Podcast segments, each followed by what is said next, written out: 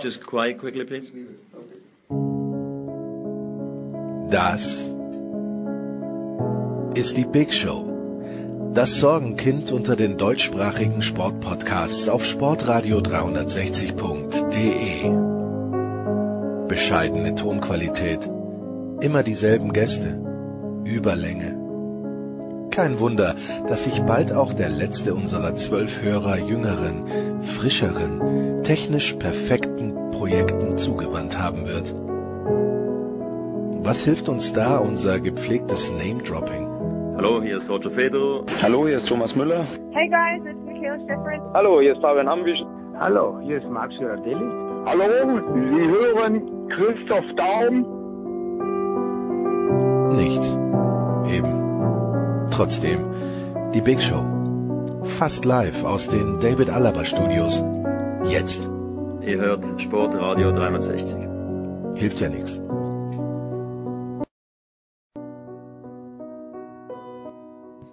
Es ist die Big Show 415 und die zweite Bundesliga beginnt zwar noch nicht am kommenden Wochenende, aber man spürt schon das Gribbeln und ich weiß noch, wie das Gribbeln jetzt irgendwie als kleinen Hinweis äh, für die Nürnberger gedacht hatte. Was weiß man, aber ich habe zwei Menschen am Start, die mit dem ersten FC Nürnberg sehr viel anfangen können, beruflich und persönlich. Zum einen ist das Tom Heberlein vom SID. Servus Tom. Servus. Und zum anderen ist das Christian Bichele. Wir hatten ihn schon zu Gast vom Kicker. Servus Christian. Servus, hallo, guten Tag. Äh, die erste Frage, Christian, an dich ist aber, ich habe dich, glaube ich, beim letzten Mal auch schon gefragt, dein Profilbild. Man sieht dich auf einem Rennrad. Was ist der Bezug von dir zum Radsport, der äh, sich im Moment ja in Frankreich tummelt? Äh, war eigentlich eine Reha-Maßnahme. Beim Fußballspielen hatte ich immer Probleme auch mit den Knien und bin dann ab und zu aufs Rad gestiegen und äh, und habe das hab meine Leidenschaft war dann auch immer äh, ist immer mehr in Richtung Radsport auch gegangen, also aktiv äh, ja und und da es mit dem Fußballspielen nicht mehr so gut klappt wegen wegen Knien und so weiter bin ich eben äh, habe ich als Ersatz den Radsport gefunden. Tom, was ist dein Ersatz, deine Ersatzdroge, wenn es um Sport geht? Ich versuche Fußball zu spielen, nach wie vor. Ähm, das Wort versuchen ähm, signalisiert schon, äh, dass ich es eigentlich gar nicht kann. Okay, ich war neulich, ja, ich war neulich auch beim Radfahren in Südtirol und muss dazu sagen, und jetzt werde ich möglicherweise einen Shitstorm ernten, aber ich habe zum ersten Mal ein E-Bike ausprobiert, ein Mountain E-Bike und muss sagen, hat mir sehr gut gefallen. Fortsetzung folgt. Fortsetzung folgt. Und apropos, dazugekommen ist auch der fantastische Andreas Renner von der Zone. Grüß dich, Andreas. Hallo. Du hattest weder technische Probleme mit dem E-Bike noch mit dem Rennrad, aber mit Skype. Ja, ja, äh, erst, äh, naja, gut, also, lass Okay. mich mal so sagen. Eigentlich war ich zehn Minuten vor Sendungsbeginn oder vor unserem Anruftermin online und es hat jetzt so lange gedauert, das Gerät neu zu starten, Skype-Update zu machen und, und, und. Und, Wie es und, halt ist. und, und, und. Apropos Neustart. Die Nürnberger, was für ein Übergang. Christian, die Nürnberger versuchen es mit einem österreichischen Trainer, der in Alltag sehr erfolgreich war, der aber dann in Wien mit seiner Art auch bisschen gescheitert ist, ähm, Damir Kanadi. Wie, Christian, deiner Einschätzung nach hat er sich denn eingefügt beim ersten FC Nürnberg? Der erste Eindruck ist äh, positiv. Äh, er hat äh, klare Vorstellungen. Das merkt man in jeder Phase äh, auf dem Trainingsplatz oder auch wenn man äh, sich mit ihm unterhält. Äh, ja, bei ihm ist wirklich klare Kante. Ich habe dann immer ab und zu mal irgendwo gelesen, Wiener Schmäh, aber der ist dann eher versteckt. Also er ist sehr ger- geradlinig und kommt äh, als Trainer, würde ich eher sagen, preußisch äh, rüber. Ja, und ich glaube, das ist äh, auch ein bisschen der Grund, dieser Wiener Schmäh, der hat bei Rapid dann völlig gefehlt. Tom, was, was braucht ein Trainer des ersten FC Nürnberg, damit, äh, damit er A erfolgreich ist und was, was würdest du jetzt für die kommende Spielzeit als Erfolg ansehen, Tom? Also um erfolgreich zu sein als Trainer braucht man A Erfolg und in Nürnberg logischerweise W gute Nerven, weil äh, ja das Umfeld dann doch ab und zu mal ein bisschen unruhig wird. Eine erfolgreiche Saison für den ersten FC Nürnberg ist im Moment äh, für mich relativ schwierig abzuschätzen, muss ich sagen. Ähm, ich bin ja der Meinung, dass der erste FC Nürnberg vor zwei Jahren äh, mehr oder weniger aus Zufall aufgestiegen ist mit einer besseren Zweitligamannschaft. Ähm, und ich muss dazu sagen, ich sehe jetzt nicht, dass die Mannschaft so viel stärker ist als vor äh, zwei Jahren. Deswegen äh, sollte man sich vielleicht ein bisschen zurückhalten und wenn überhaupt, dann vielleicht auf den Relegationsplatz schielen. Ich glaube, dass der erste und der zweite Platz an Hamburg und Stuttgart vergeben sind. Hannover, muss ich sagen, ist für mich ein bisschen so eine Wundertüte. Die kann ich ganz schwierig einschätzen. Aber wie gesagt, um es kurz zu machen, wenn der Club um den Aufstieg mitspielen kann, ist das, glaube ich, schon ein Erfolg. Andreas, klassische Fahrstuhlmannschaft, aber finde ich, äh, finde ich, finde ich ja gar nicht so schlimm eigentlich, ja, wenn, wenn, weil du weißt, dass es auch mal wieder nach oben gehen kann. Ja, aber klassische Fahrstuhlmannschaft, äh, ich meine, das geht natürlich auch äh, darauf äh, äh, zurück, dass äh, Nürnberg einst äh, Rekordmeister war und dann Rekordabsteiger geworden ist und so weiter und so fort. Ja, aber man man hat es halt geschafft, äh, doch ziemlich regelmäßig zu, sagen wir mal, den 20 besten Mannschaften in Deutschland zu gehören, was man jetzt auch nicht allzu gering schätzen sollte. Ähm, ich, ich sehe das jetzt übrigens ein bisschen anders. Ich fand nicht, dass Nürnberg vor zwei Jahren zufällig aufgestiegen ist. Ich fand, die haben äh, äh, ähm, als äh, Michael Kölner die, das Traineramt übernommen hat in, äh, in Nürnberg, haben die relativ schnell äh, ziemlich viele junge Spieler eingebaut, haben aus meiner Sicht auch mit den besten Fußball in der zweiten Liga gespielt, schon in dem Jahr, bevor sie aufgestiegen sind. Deswegen ähm, hat, hat mich ein bisschen mehr überrascht, dass sie in der Bundesliga tatsächlich äh, so komplett chancenlos waren. Man muss natürlich auch dazu sagen, nachdem wir aufgestiegen sind, viele junge Spieler, einige davon wurden dann auch schon wieder von anderen weggekauft. Äh, dann erwartet man weitere Entwicklungsschritte und wenn das dann ein bisschen dauert mit den Entwicklungsschritten, dann wird es halt schwierig in der äh, in der Fußball-Bundesliga. Aber jetzt, ja, jetzt fangen wir halt wieder von vorne an. Und das, was mich an der Sache so ein bisschen stört, ist, als Michael Kölner das Traineramt übernommen hat, wurde eine neue Philosophie ausge, ausgerufen. Dann hat er äh, vieles auch im Umfeld des Vereins verändert, kam aus dem Nachwuchsleistungszentrum, da hat er dann auch ähm, Tabula Rasa gemacht. Jetzt, äh, jetzt ist eine neue Führungsetage da mit neuem Sportdirektor, mit neuem äh, oder Vorstand ist, glaube ich, der, äh, der, der, der ähm, äh, die korrekte Bezeichnung mit neuem Trainer. Jetzt soll das Nachwuchsleistungszentrum wieder in eine andere Richtung auf links gedreht werden. Das ist halt ein bisschen zu viel. Wir rennen jetzt wieder komplett in die entgegengesetzte Richtung wie vorher. Und sowas ist, glaube ich, grundsätzlich erstmal immer abträglich. Also wenn man, wenn man ähm, permanent äh, quasi äh, alles, äh, alles äh, auf links dreht. Und da muss, da muss man dann mal gucken. Die, die Mannschaft ist sicher jetzt nicht so, dass man draufschaut und sagt, boah, die müssen jetzt aber aufsteigen. Und was ist dann ein Erfolg? Ich würde mal sagen, obere Tabellenhälfte. Warum, Christian? Also mir, mich dünkt immer, dass natürlich in erster Linie die Geduld fehlt in Nürnberg. Ähm, Warum macht man das, was Andreas gerade gesagt hat, dass man äh, nicht über Jahre eine Philosophie verfolgt, äh, dass man sich vielleicht mal eine zurechtlegt? Ich möchte nicht schon wieder Leipzig als Beispiel nehmen, weil das natürlich andere Voraussetzungen sind. Ähm, aber lass es Mainz sein. Warum orientiert man sich nicht an einer Philosophie und kann die mal über mehrere Jahre dann tatsächlich durchziehen? Ja, das ist, äh, ich, ich würde sagen, es ist ein Führungsproblem beim FCN. Das war ganz oben Wobei man auch sagen muss, also diese, ich, ich, ich habe Köln immer sehr kritisch gesehen und da bleibe ich dabei.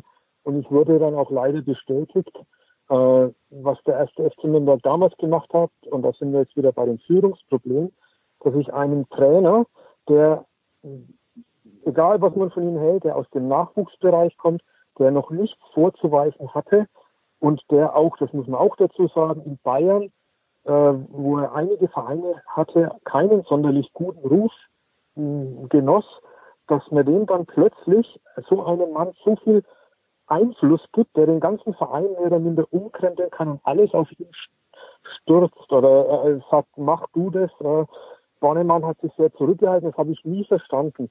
Äh, unabhängig davon, äh, ob man jetzt sagt, man ist Kölner ist toll oder nicht toll, das ist gefährlich sowas und das hat sich bewahrheitet. Da das, dieses MLZ zum Beispiel wurde wirklich nach seinen Vorstellungen umgekrempelt. Er hat seine Leute geholt. Er war zum Beispiel war nicht besonders kritikfreudig, hat auch nicht allzu starke Leute neben sich äh, zugelassen und hat in dem MLZ jungen Leuten eine Chance gegeben, nichts dagegen zu sagen, aber hat einfach zu wenig, die, die echten Typen waren, hat, sind weg gewesen. Und das ist natürlich das Problem.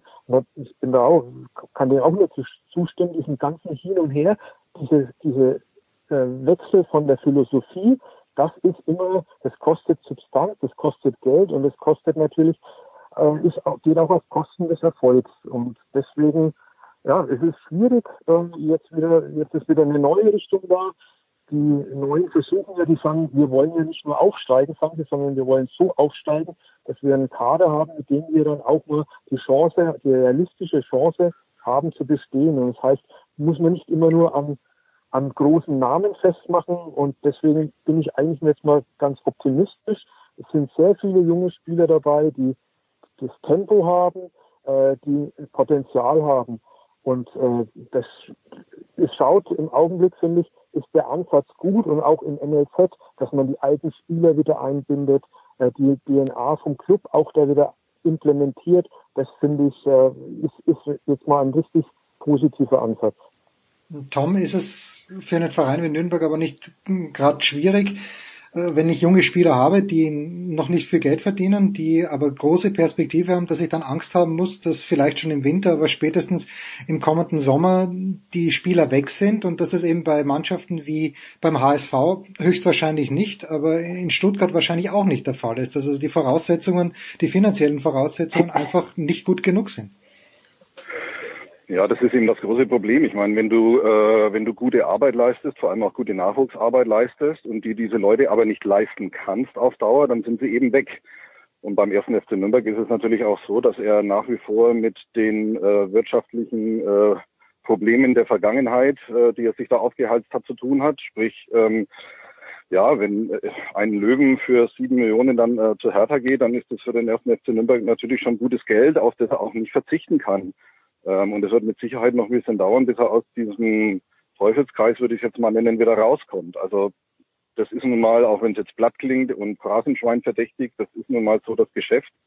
Wenn du gute Arbeit machst, dann werden da Leute drauf aufmerksam und wenn du wenn sie darauf aufmerksam werden, dann beschäftigen sie sich mit deinen Spielern und wenn sie der Meinung sind, dass sie den brauchen können, dann kaufen sie den halt ganz einfach. Und wenn du als Verein wie der erste FC Nürnberg eben finanziell nicht auf Rosen gebettet bist und auf ja, gutes Geld dann auch für deine ausgebildeten Nachwuchsleute angewiesen bist, dann musst du sie halt einfach verkaufen. Bleibt dir nichts anderes übrig. Wird sich da ein zweiter Markt entwickeln, Andreas? Äh, den, den großen Markt, den die Bayern, Dortmund, Real Madrid bestreiten und dann irgendwie so ein zweiter Markt für deutsche Zweitligisten, die irgendwo, ich weiß nicht in welchen Gewässern fischen müssen. Ja, also das, die, diese unterschiedlichen Sorten von Märkten kannst du jetzt dann drüber diskutieren, ob es dann da, äh, ob es da nicht sowieso auch schon mehr als äh, äh, zwei gibt. Letzten Endes, man kann man kann es auch mit dem äh, mit diesem äh, äh, Bild beschreiben, wo man dann sagt, in welchem Regal können wir uns bedienen und die Top-Vereine, die bedienen sich halt im obersten Regal, wo ein Messi, ein Ronaldo und vielleicht noch zwei andere existieren und äh, bei den, bei den Zweitligisten würde ich dann auch sagen, da gibt es dann welche, die bedienen sich vielleicht im dritten, vierten Regal. Das sind dann aber die Top-Teams und die unteren, die dann Spieler aus der dritten und aus der Regionalliga holen. Das ist dann schon das fünfte, sechste Regal. Ähm, aber das, äh, der erste FC Nürnberg ist ja da noch in einer vergleichsweise äh, vergleichsweise guten Position. Natürlich nicht, wenn man das jetzt vergleicht mit Hamburg und Stuttgart, die eben noch ähm, von, von ihrem etwas aktuelleren Ruf zehren. Äh, man darf ja nicht vergessen, wir haben ja auch schon drüber geredet, Nürnberg, äh, ehemaliger Rekordmeister, der FC Nürnberg war da ja auch mal in so einer Situation. Ähm, aber da sind jetzt einfach zu viele Zweitliga-Jahre dazugekommen, äh, um äh, auf dem Niveau äh, dann, dann noch mithalten zu können und diesen Ruf noch zu haben, weil mehr ist es ja nicht. Ja? Aber ähm, es wird für Nürnberg drum gehen, junge Spieler zu entwickeln und das es wird auch wieder passieren, dass die Guten dann weggekauft werden. Möglicherweise, finde ich dann immer besonders schade, gerade wenn man den Aufstieg in die Bundesliga schafft, dann werden dann viele gute weggekauft, äh, wo sie eigentlich bleiben sollten äh, in diesen Situationen. Aber das, äh, das ist halt so ein bisschen das Schicksal. Das bedeutet für einen Club wie den ersten FC Nürnberg nichts anderes, als es reicht nicht, drei, vier Top-Leute rauszubringen und zu entwickeln, um mit denen die Bundesliga aufzusteigen, sondern man braucht drei, vier und ein Jahr danach braucht man wieder drei, vier, um die zu ersetzen, die gegangen sind. Und das wird der Kreislauf sein. Und wenn man sich in der Bundesliga etablieren will, muss man das tatsächlich auf dieser Art und Weise, äh, auf diese Art und Weise schaffen. Das ist die große Herausforderung. Und deswegen ist es so kompliziert. Ich glaube vor allem auch, wenn du aufsteigst, brauchst du dann auch noch drei, vier, die dich in der Bundesliga halten. Also nicht Leute, die, die in der Bundesliga sich erst noch etablieren müssen, sondern die sich da auch da oben halten. Ich meine, Düsseldorf hat es im letzten Jahr relativ gut gemacht. Die haben gute Spieler verpflichtet, die haben äh, offensichtlich auch sehr solide gearbeitet. Äh, die haben es geschafft, sich eine Mannschaft zusammenzustellen aus dem Vorhandenen und aus dem äh, Zugekauften, die die Bundesliga gehalten hat. Aber letztendlich äh, ist der erste FC Nürnberg da halt ein bisschen hinten dran gewesen. Also die sind ja praktisch mit ihrer Zweitligamannschaft in die Bundesliga gegangen und haben jetzt da nicht so richtig irgendwie was dazu bekommen. Und deswegen sind sie auch völlig zu Recht wieder abgestiegen, weil, äh, wie gesagt, ich sage nochmal, das war eine gute Zweitligamannschaft, mit der sie aufgestiegen sind. Ich behaupte nach wie vor, sie haben Glück gehabt, äh, weil einfach auch keine stärkere Konkurrenz da war außer Düsseldorf vielleicht. Und ähm, ja, mit, da, da wird einfach auch der Unterschied zwischen erster und zweiter Liga sehr deutlich. Mhm. Da merkst du halt ganz einfach, dass wenn du mit einer guten Zweitligamannschaft hochkommst und die nicht veränderst, dass du dann massive Schwierigkeiten bekommst. Und der Club hat sie halt einfach bekommen, weil er, ja, äh, möglicherweise auch durch den Trainer etwas zu spät auf eine andere äh, Spielphilosophie umgestellt hat. Aber es war halt von Anfang an klar, dass die massive Schwierigkeiten bekommen, weil sie ganz einfach nicht die Qualität haben, um in der Bundesliga zu bestehen. Das Problem dabei ist auch immer, ne, wenn du jetzt dann aufsteigst äh, mit einer Zweitligamannschaft und die Nürnberger Zweitligamannschaft, die aufgestiegen ist, war ja relativ jung. Man braucht dann halt auch ein bisschen Fantasie und muss sich auch immer darauf verlassen, dass die Spieler, die ein, zwei Schritte in den vergangenen Jahren gemacht haben, dann in der Bundesliga nochmal einen weiteren Schritt machen können, um dann äh, mitzuhalten. Ähm, und äh, bei manchen geht die Rechnung halt auf und bei manchen eben nicht. Bei Nürnberg hat es nicht funktioniert, wenn wir uns jetzt Düsseldorf anschauen. Also ich weiß nicht, ob irgendjemand vor der vergangenen Saison gesagt hätte, na Benito Raman und Dodi Luke, Luke Bacchio machen so große Schritte nach vorne, dass die die Fortuna Düsseldorf äh, quasi mit ihrer Offensivkraft äh, alleine das äh, die die Feuerpower geben. Äh, jetzt habe ich ein englisches Wort übersetzt. Firepower. Herrlich, die, herrlich. Feuerpower ja. ist groß. Die Feuerkraft. Die Feuerkraft, danke. Ja. Äh, die Feuerkraft geben, um äh, um dann in der äh, Fußball-Bundesliga zu bestehen. Also das sind ja auch Leute, die ähm, äh, äh, vor der vergangenen Saison oder im Lauf der vergangenen Saison einen großen Schritt nach vorne gemacht haben. Das war ja auch nicht hundertprozentig abzusehen. Ich hatte zum Beispiel vor der letzten Spielzeit nicht wirklich den Eindruck, dass der Düsseldorfer Kader so viel besser ist als der Nürnberger. Aber ja, die äh, Realität sah dann in der Bundesliga anders aus. Ja, bei, für solche Vereine muss halt dann alles zusammenpassen, wenn sie aufsteigen. Du brauchst einen Trainer, der die Leute, mit denen er aufgestiegen ist und die Leute, die geholt werden, aus welchen Gründen auch immer, aber wahrscheinlich um die Mannschaft besser zu machen. Also das muss alles zusammenpassen. Der Trainer muss diese Leute, die er bekommt, halt weiterentwickeln. Er muss daraus eine, auch wenn es platt ist, eine gute Mannschaft formen, einen guten Kader formen. Wie gesagt, Voraussetzung ist immer, dass ihm halt auch äh, der Sportdirektor oder Sportvorstand oder wer immer das auch ist, halt dann auch Leute bringt, die zu seinem Konzept, die zu seiner Einstellung äh, passen und die auch in die bereits vorhandene Struktur der Mannschaft reinpassen. Und das hat Düsseldorf offensichtlich sehr gut gemacht und Nürnberg, sage ich mal, platt nicht. Friedhelm Funkel, und, ich, ne? ich bringe kommt, Friedhelm Funkel hier ein. Ja kommt noch ein Detail dazu, was dann äh, vielleicht auch oder mit Sicherheit eine Rolle gespielt hat. Die Düsseldorfer, die ohnehin von ihrem Konzept schon eher so ein bisschen auf Konterfußball ausgelegt äh, waren, haben sich leichter damit getan als die Nürnberger, die relativ viel Ballbesitz in der zweiten Liga hatten. Und das lässt sich dann in der Fußball-Bundesliga, wenn die Gegner alle viel stärker sind, nicht mehr so leicht umsetzen. Also man muss dann man muss dann anders spielen. Die Frage ist, kriegt man das hin? Die Frage ist, wie weit will man weggehen von dem, was einen erfolgreich gemacht hat? Also da gibt's ganz viele Fußangeln, wenn man dann da aufsteigt. Christian, ich fand es fatal, dass die, also Entschuldigung. Ja, Tom, Tom, bitte, Tom, bitte. Nee, ich, ich, eine der größten Fehler fand ich, als der Club aufgestiegen ist, dass äh, der Trainer oder wer auch immer gemeint hat, er könne spielerisch mithalten. Also das fand ich, äh, das fand ich ganz fatal. Es ist ja schön, wenn man schön den Fußball spielen will, aber am Ende nützt es, nützt es nichts, wenn du schön spielst und ständig verlierst. Und irgendwann musst du das halt mal begreifen und beim Club haben sie das eindeutig zu spät begriffen letztes Jahr. Also um das mal auch nochmal ein paar Sachen finde ich, muss man vielleicht relativieren. Äh, so dieses Los, der Club, dem waren dann die Spieler weggekauft. Nach dem Aufstieg ist hier niemand weggekauft worden. Äh, man muss einfach, äh, wie es der Tom gesagt hat, sie haben es einfach schlecht gemacht. Äh, die, ich, es wäre eng geworden, aber in, äh, die Qualität war dennoch, es wäre möglich gewesen. Nur wenn der Trainer, und da muss man einfach sagen, also der hat ja was hat der für Aufstellungen gebracht? Der hat einen Pereira, den hat er am ersten Spieltag gebracht. Dann hat er ihn am 16. Spieltag wieder gebracht. Der hat ein Spiel hingelegt, der war der beste Mann auf dem Platz. Und da hat er gesagt, ja, er hat so lange gebraucht, bis er den da hinkriegt, dass der taktisch versteht und so weiter. Er hat durchgewürfelt, durchgemixt, anstatt dass er seine Stamm, seine guten Spieler stärkt, einen, einen richtigen Stamm rauskristallisiert. Er hat ja zum Beispiel in Leipzig hat er eine, eine Taktik gewählt, äh, die, also ich war auch immer Trainer, äh, wenn ich so eine Taktik gewählt hätte, bei irgendeinem, damals in der Bezirksliga, ich wäre und hätte dann so verloren, ich wäre ich wäre nach dem Spiel wahrscheinlich hochkant rausgeflogen. Weil das war so, also muss man wirklich sagen, dilettantisch. Und dann kam noch natürlich dazu, dass in der Winterpause auch der, da war dann überhaupt keine Fantasie auf den Transfermarkt da. Da hieß es, man hat drei Millionen, ja, und wir schauen, wir schauen. Und dann kam ein, dann kam ein Ilicevic, der ohne Wettkampfpraxis war aus Aserbaid in der aserbaidschanischen Liga. Also das war das Problem. Und äh, ja, mit, mit auch in der Zukunft.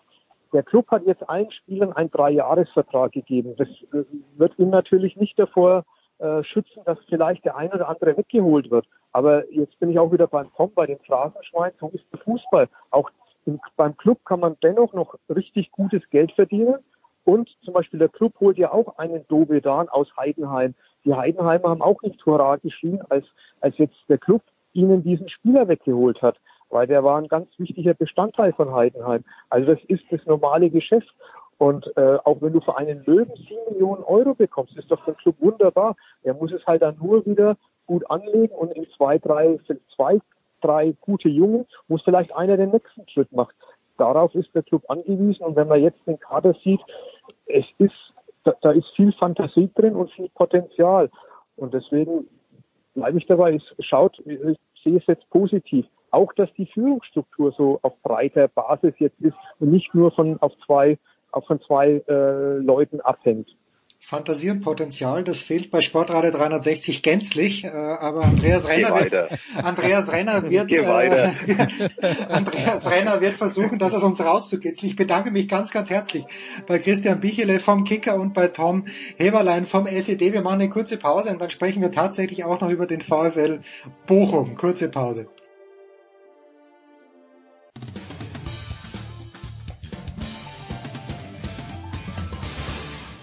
Hallo Freund von Sportradio 360, hier ist Roberto. Servus.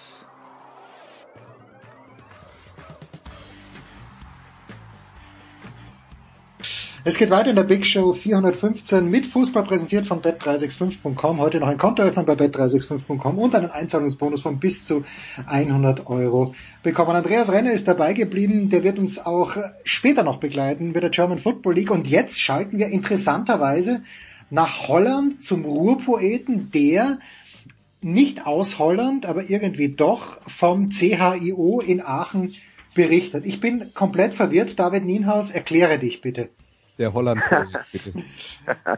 ja, äh, tatsächlich, ich bin in Herlen, im wunderschönen Herlen, gucke gerade hier auf den Tag aus meinem Fenster, weil heute ist ein äh, später Tag beim CIO mit dem großen Nationenpreis heute Abend. Und ähm, wie im vergangenen Jahr berichte ich für die Sport vom CIO.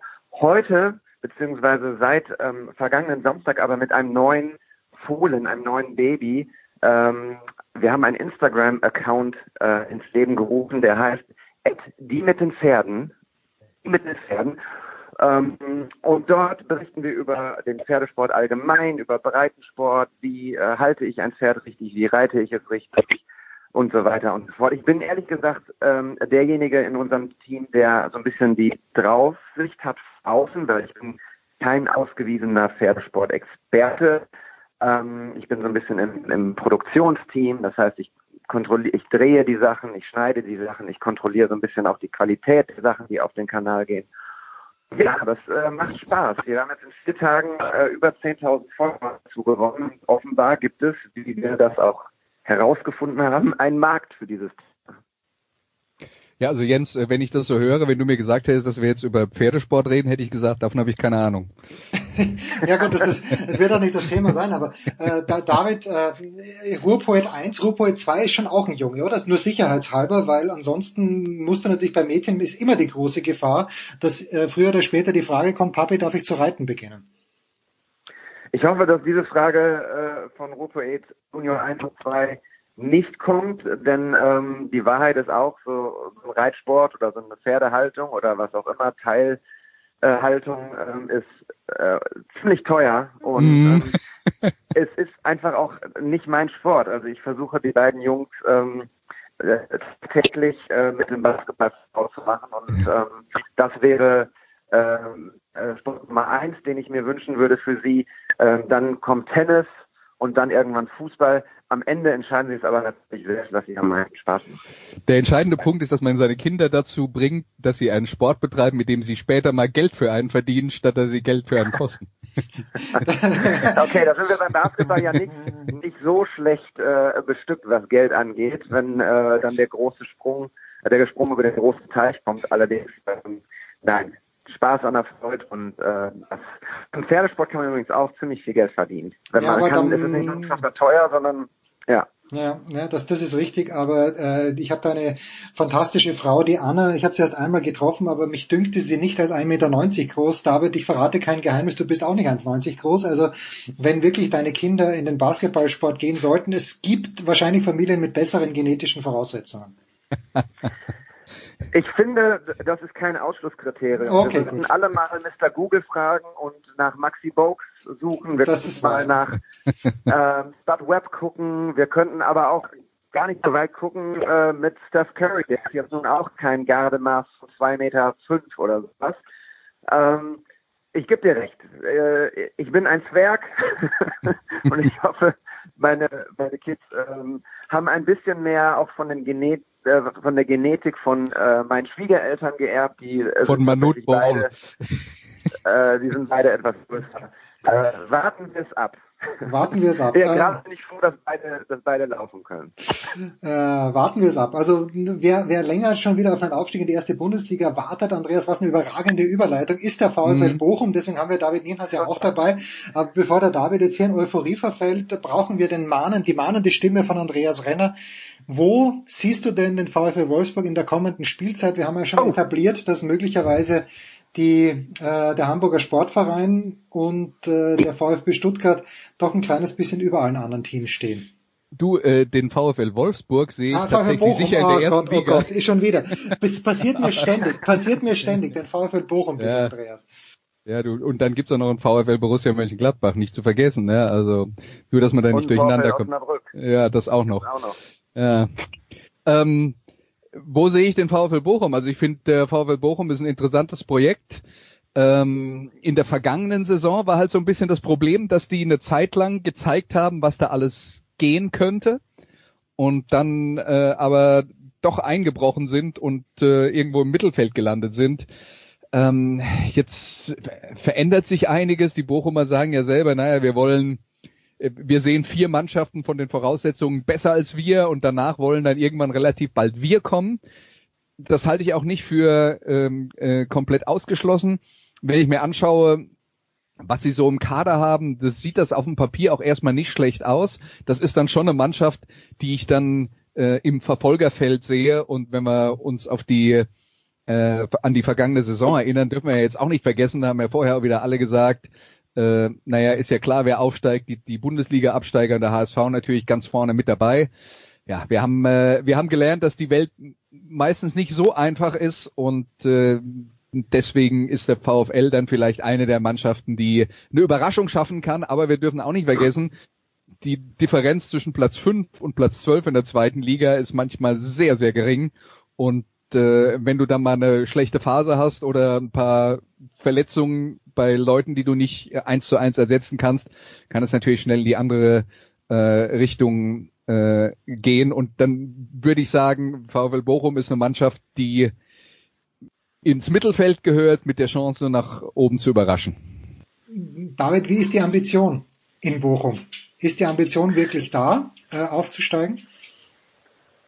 Also es ist die zehnte äh, Zweitligasaison in Folge. Ähm, na, der VfL Bochum hat immer den Anspruch, irgendwie oben mitzuspielen, um endlich wieder mal den Schritt in die erste Liga zu, zu schaffen. Aber Andreas hat es eigentlich ziemlich auf den Punkt gebracht. Ähm, es ist von der Voraussetzung her so, dass in Bochum ähm, wirtschaftlich andere Vereine wesentlich besser aufgestellt sind. Dazu gehören natürlich immer die, die Absteiger, dazu gehört der HSV. Ähm, es muss alles, alles klappen. Also vergangene Saison war es tatsächlich so, dass die Hinrunde sehr, sehr gut war. Ähm, man war in Schlagdistanz zu, zu den Aufstiegsplätzen und ähm, quasi mit Beginn der Rückrunde ähm, brach die Mannschaft dann ein, konnte überhaupt nicht mehr die Konstanz auf den Platz bringen. Ähm, das war dann zum Schluss tatsächlich auch mehr unbefriedigend. Ähm, ich glaube, wir sind als Elfter durchs, durchs Ziel gelaufen. Äh, es hätte schon einstellig sein sollen. Es hätte schon irgendwie auch so nach oben in der Schlagdistanz auch auf dem, auf dem Papier äh, sein sollen, dass man sagt, okay, wir sind jetzt Fünfter, jetzt machen wir den nächsten Schritt, aber Platz 11 ist halt so die absolute Definition von von äh, No Man's Land und, und Mittelfeldplatz. Ähm, insofern, es muss alles alles stimmen, ähm, dass dass man irgendwie die Chance hat, oben oben mitzuspielen. Ähm, ich bin diese Saison relativ weit weg, äh, emotional noch von von von der Mannschaft, auch wenn die im Kern mehr oder weniger zusammengehalten wurde. Mm. Und ich habe ich habe ehrlich, also wenn du mich nach meinem Gefühl fragst, was drin ist, kann ich dir sagen, ich habe keine keine Ahnung. Ich glaube, sie haben ganz gut ähm, durch verstärkte Verteidigung, da sind zwei, drei interessante Spieler dazugekommen, die auch äh, sofort helfen können. Ähm, es sieht ganz danach aus, dass ähm, der Blum in der Offensive äh, durchaus Spaß machen könnte. Und wie gesagt, es muss alles zusammenstimmen. Es darf, dürfen sich nicht ähm, viele Leute, viele Leistungsträger verletzen. Der Kader ist auch momentan noch viel zu groß. Ich glaube 31 Spieler. Äh, so kannst du natürlich nicht in die Saison gehen. Es sind zwei Spieler, die ähm, noch noch weg sollen. Äh, Celocci und und Hochland. Ähm, dann wurde relativ zeitig nach Saisonende mitgeteilt, dass sie sich einen neuen Verein suchen wollen. Ähm, das, sie haben bisher keinen gefunden. Das heißt, sie trainieren weiter ähm, mit äh, am Rande der, der Profis sozusagen, haben keine Perspektive. Die stehen auch noch auf der Verkaufsliste. Angeblich will Sebastian Schinzilorz auch noch einmal zuschlagen, wenn denn dann irgendwann ähm, Spieler aus der ersten Liga eventuell durch den Raster bei der, ihren Vereinen fallen. Ähm, so hat man in der äh, vergangenen Saison den, äh, den Lee zu ähm, Anne Kastropper geholt und ähm, das war schon eine gute Verpflichtung. Insofern, es muss alles stimmen. Ähm, es darf nicht großartig Negatives passieren, dann äh, hat man eine Chance, irgendwie oben äh, im, im einstelligen Bereich mit dabei zu sein, aber ähm, von Aufstieg würde ich jetzt also wirklich überhaupt noch gar nicht äh, reden wollen. Übrigens, was ganz schön ist, ist, dass äh, das Ruhrstadion jetzt gerade 40 Jahre Geburtstag feiert. Am Wochenende ist die große Stadion, äh, die große Saisoneröffnung im Hertha BSC kommt und äh, das Schmuckköstchen, das schönste Stadion der Bundesliga äh, oder im deutschen Profifußball wird 40 Jahre. Anne Kastropper, da freue ich mich drauf.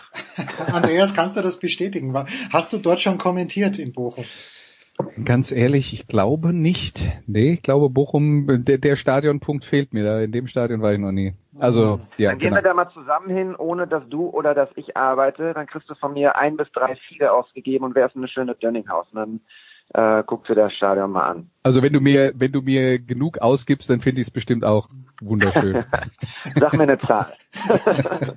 Jetzt ist bei mir natürlich so, Andreas, du weißt, wenn ich mich irgendwo im Dschungel verirre, und das tue ich ständig, gerade im Fußball, dann greife ich mir eine Liane und an der schwinge ich mich dann so lang, bis ich vielleicht wieder aus dem Dschungel rauskomme. Und diese Liane beim VfL Bochum ist äh, für mich, ich bin auf Simon Zoller gestoßen. Ähm, mhm. Ist der aus deiner Sicht noch eine Hilfe? Ist er vielleicht sogar entscheidend? Äh, Danny Blum wurde genannt von David gerade. Ähm, ich kann halt mit dem Namen Simon Zoller, konnte ich mal ein bisschen was anfangen, aber ich weiß nicht, ob der noch gut genug ist, um hier den Unterschied zu machen, wie man so schön sagt. Also er ist auf jeden Fall noch jung genug. Äh, wir dürfen nicht vergessen, er hat in den letzten Jahren in Köln keine große Rolle gespielt, aber auch wirklich viel starke Konkurrenz gehabt. Vielleicht ist das tatsächlich so eine äh, so eine Situation, wo äh, wo er, wenn dann auf ihn tatsächlich als Stürmer gesetzt wird, äh, wo er dann an seine besten Zeiten anknüpfen kann. Ähm, man darf auch nicht vergessen, Lukas Hinterseher, der letzte Saison in, in Bochum so extrem erfolgreich gespielt hat und so ähm, äh, erfolgreich getroffen hat. Das war ja jetzt auch nicht, als der kam, einer, wo man gesagt hat, äh, der, äh, der, wird, der wird der absolute Knipser werden. Also das auch ein, der, auch der hat einen Schritt nach vorne gemacht. Vielleicht funktioniert das beim VfL. Darauf muss man natürlich immer bauen. Danny Blum ist auch so ein, so ein Beispiel. Das haben wir von dem äh, gesehen. Der war, äh, der war äh, früher schon ein Riesentalent, das ähm, seine Probleme eher abseits des Platzes hatte. Dann hat er in Sandhausen angedeutet, äh, was er kann.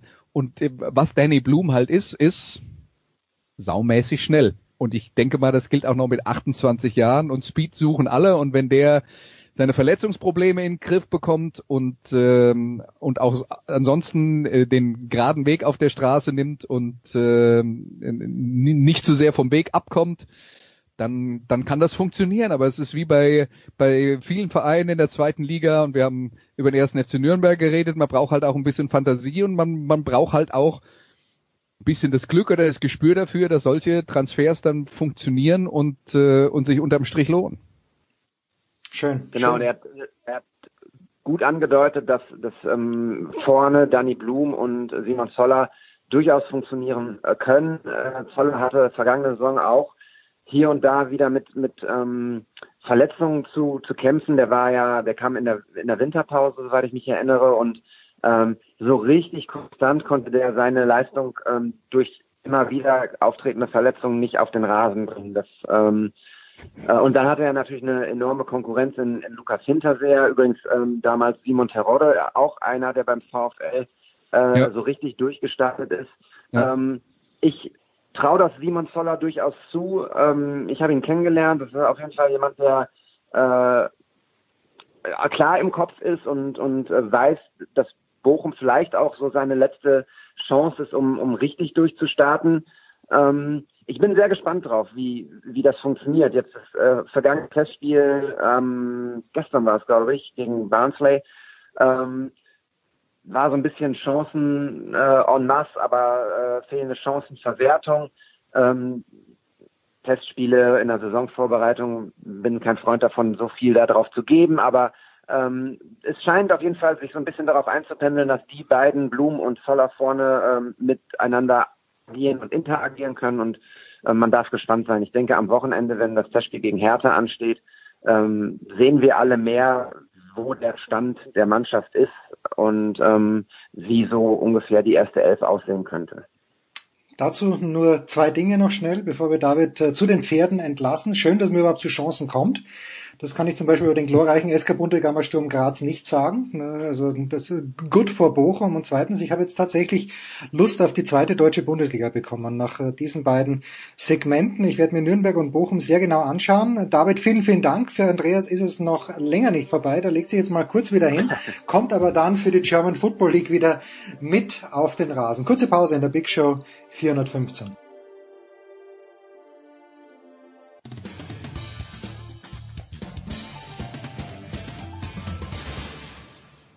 Hallo, hier ist Karina Wittüft und ihr hört Sportradio 360.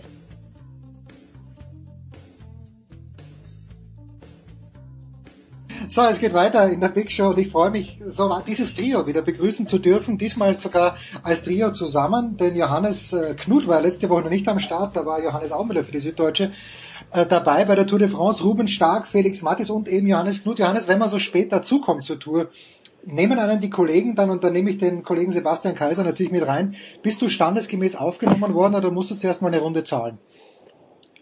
Ja, natürlich erstmal eine Runde Rotwein äh, für alle und ähm, ja, aber das ist, ähm, die Kollegen haben, äh, gerade der Kollege Aumüller ist einen perfekten Leadout gefahren und ich kann mich jetzt äh, schön im Windschatten hängen und das dann äh, standesgemäß auf der Zielgeraden vergurken. Tja, apropos Vergurken auf der Zielgeraden. Felix, du hast mir letzte Woche gesagt, die Franzosen feiern ihren Julien Alaphilippe. Jetzt ist er immer noch vorne, der Kerl. Wird sich das heute erledigt haben? Wir sind jetzt äh, nach elf, elf von 21 Etappen. Heute geht's durch die Pyrenäen. Gib uns mal einen kleinen Blick in deine Glaskugel.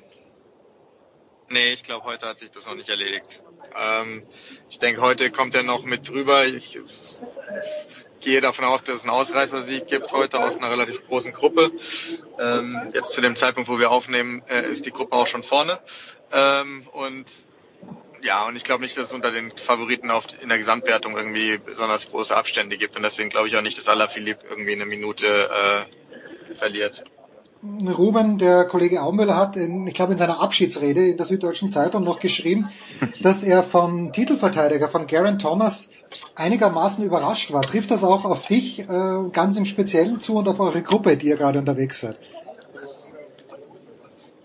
Überrascht wäre vielleicht das falsche Wort. Ähm, gab halt viele, die nicht so genau wussten, was kann er tatsächlich, tatsächlich leisten bei der Tour. Aber es stellt sich heraus, dass die Vorbereitung halt perfekt passt und er auf den Punkt in Form ist. Das hat er an der Blanche de Belfi gezeigt und ähm, alle gehen davon aus, dass das auch in den Pyrenäen ähnlich aussieht. Also für mich ist er im Moment tatsächlich der große Favorit.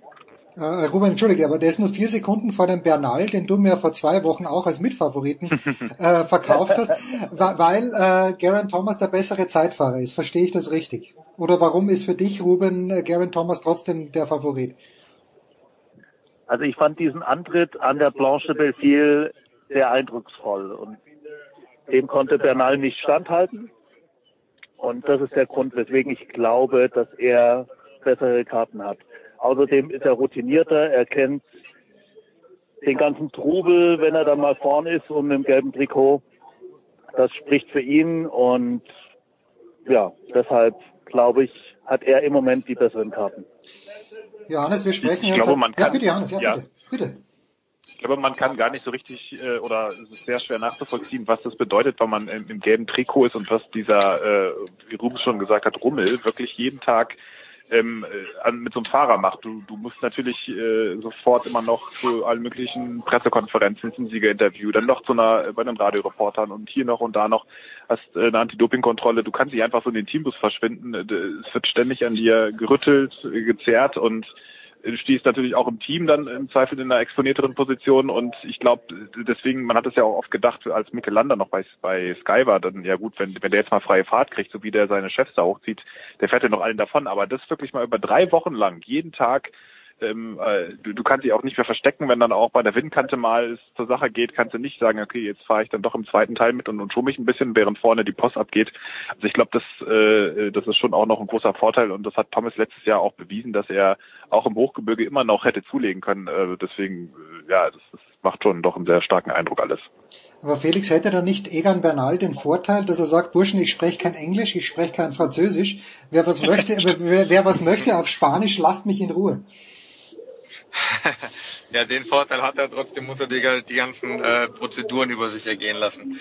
Äh, klar kann er nicht mit ganz so vielen Leuten hier sprechen wie, wie Thomas, beziehungsweise nicht ganz so viele Leute können mit ihm sprechen, aber trotzdem muss er ja zu Plikas. Also ähm, der ganze, der ganze Terz, der kommt trotzdem und, und im Zweifelsfall wird dann halt ein Dolmetscher eingesetzt. Von daher, ähm, ja, glaube ich, dass das äh, nicht wirklich ein Vorteil ist. Schlimm genug. Ich, es gab auch die Szene jetzt vor gar nicht so langer Zeit, da hat ähm, der ähm, ähm, Thomas ein paar Fragen beantwortet. Da ging es um diese, äh, da waren beide noch relativ äh, eng zusammen oder sind sie immer noch und ging es um diese Leaderrolle und dann haben auch ein paar internationale Journalisten erst Braceford gefragt und dann Bernal und Bernal hat sich einfach zu den englischen Kollegen wohl umgedreht und dann so getan, als ob er sie nicht verstanden hatte und weiter mit den Spanischen geredet und dann weggefahren. Also das, das funktioniert dann halt nicht mehr irgendwann. Na schön, also ich kenne es ja nur von den French Open, wo halt auch manche Interviews kürzer sind als andere und die, die Englisch sprechen, haben ein kleines bisschen Pech gehabt. Äh, Ruben, äh, sogar die österreichische Presse hat ein Thema aufgenommen und das ist äh, Keton. Kein Doping, Nahrungsergänzungsmittel. Ist das überhaupt Thema für euch, die ihr in Spanien seid? Also es wird seit ein paar Tagen darüber gesprochen, aber man muss eben genau das auch festhalten. Ketone sind Nahrungsergänzungsmittel, sind ziemlich in Trend auch bei diversen Diäten. Ähm, aber sie stehen auf keiner Verbotsliste und damit ist das Thema eigentlich erledigt. Das heißt aber, wir haben ja hier einen Graubereich, Felix, der, wo ich mir manchmal wirklich frage, wer bestimmt denn genau, wo dann dieser ganz kleine Schritt ist, was heißt gerade noch erlaubt, bis zu gerade nicht mehr erlaubt? Das ist kein, meiner Meinung nach ist es kein Graubereich, sondern ein ganz klarer Schwarz-Weiß-Bereich. Schon, Also, ähm, okay, na gut, dann ist ja gut. Ja, ja. weil, weil, also wenn, wenn, ähm, ich habe da mit Ruben die, die Tage schon mal drüber gesprochen. Also wenn, wenn jemand ähm, Magnesiummangel hat und Krämpfe bekommt, nimmt er, ergänzt er seine Nahrung mit Magnesium. Ähm, und da sagt auch keiner was. Ähm, das ist auch leistungssteigernd in dem Fall. Ähm, es gibt einfach Dinge, die stehen auf einer Liste und das entscheidet, das beantwortet jetzt auch die Frage, das entscheidet letztendlich die WADA, was auf einer Liste steht. Und ähm, wenn etwas nicht auf einer Liste steht, dann ist es halt erlaubt. Und ähm, in dem Fall ist es jetzt noch nicht mal so, finde ich, dass das jetzt eine, eine, eine, also ich bin kein Mediziner, aber trotzdem ist es jetzt, glaube ich, noch nicht mal eine Frage, die man jetzt heiß diskutieren muss, ob das auf eine Liste drauf müsste und so weiter und so fort, weil, also ich weiß zumindest von, nichts von irgendwelchen ähm, gesundheitsschädlichen ähm, Nebeneffekten.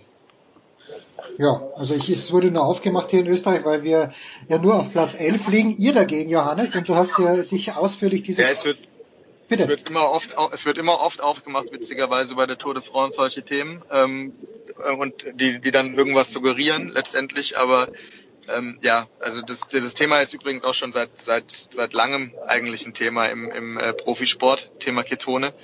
Ähm, und ja, es wird dann immer aufgemacht und und äh, gerade bei der Tour de France kann man immer schön irgendwelche Doping-Verstrickungen irgendwo herbei äh, herbeiziehen, aber letztendlich ist es schon ganz schön ganz schön an den Haaren herbeigezogen, da dann ein Doping-Thema draus zu machen, ehrlich gesagt.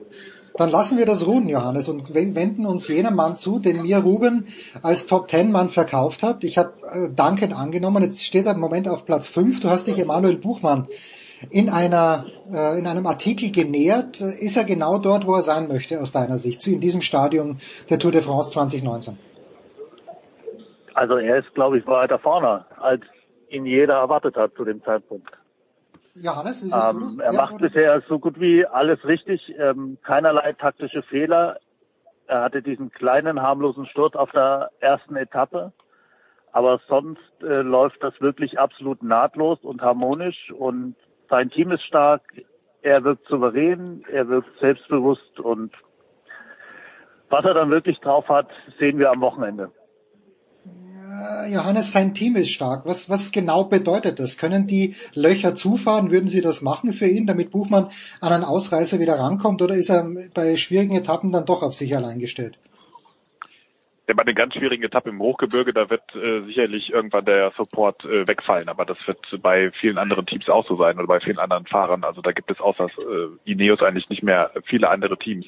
Ähm, was man hat es ganz gut, glaube ich, bei dieser Etappe gesehen am Montag, als die, äh, als der Winter reingeblasen hat und äh, Boa ja mit bei den Teams vorne dabei war, die dann das so ein bisschen initiiert haben, äh, da ein bisschen wegzufahren. Ineos, Quickstep und eben Bora und andere Teams haben das, haben sich da überraschen lassen, haben- sind am Kreisverkehr einmal falsch abgebogen einen längeren Weg genommen und schon waren sie weg. Und ähm, er hat dann halt einerseits das Team, das dann auch da dieses Tempo mitgehen kann, dass ihn da ranfahren kann, äh, aber er muss natürlich dann auch durchs Feld durch, muss die Position halten und muss dann auch treten. Und, und das, das spielt da, glaube ich, beides zusammen. Und das hat ja auch zum Beispiel Garen Thomas äh, dann am Ruhetag gesagt, äh, es haben sich beide sehr gewaltig entwickelt. Das, das muss man auch dazu sagen, nicht nur Buchmann, sondern das ganze Team. Und äh, haben da auch viel Erfahrung mitgebracht. Das sind alles Helfer, die äh, das jetzt nicht zum ersten Mal machen. Markus Burkhardt, Daniel Oss, ähm, die, die sind sehr erfahren, auch ähm, äh, also da ist schon einiges, ähm, da läuft schon einiges sehr, sehr gut. Ähm, es ist sicherlich jetzt nicht so, dass Auch er die Österreicher wolltest du sagen.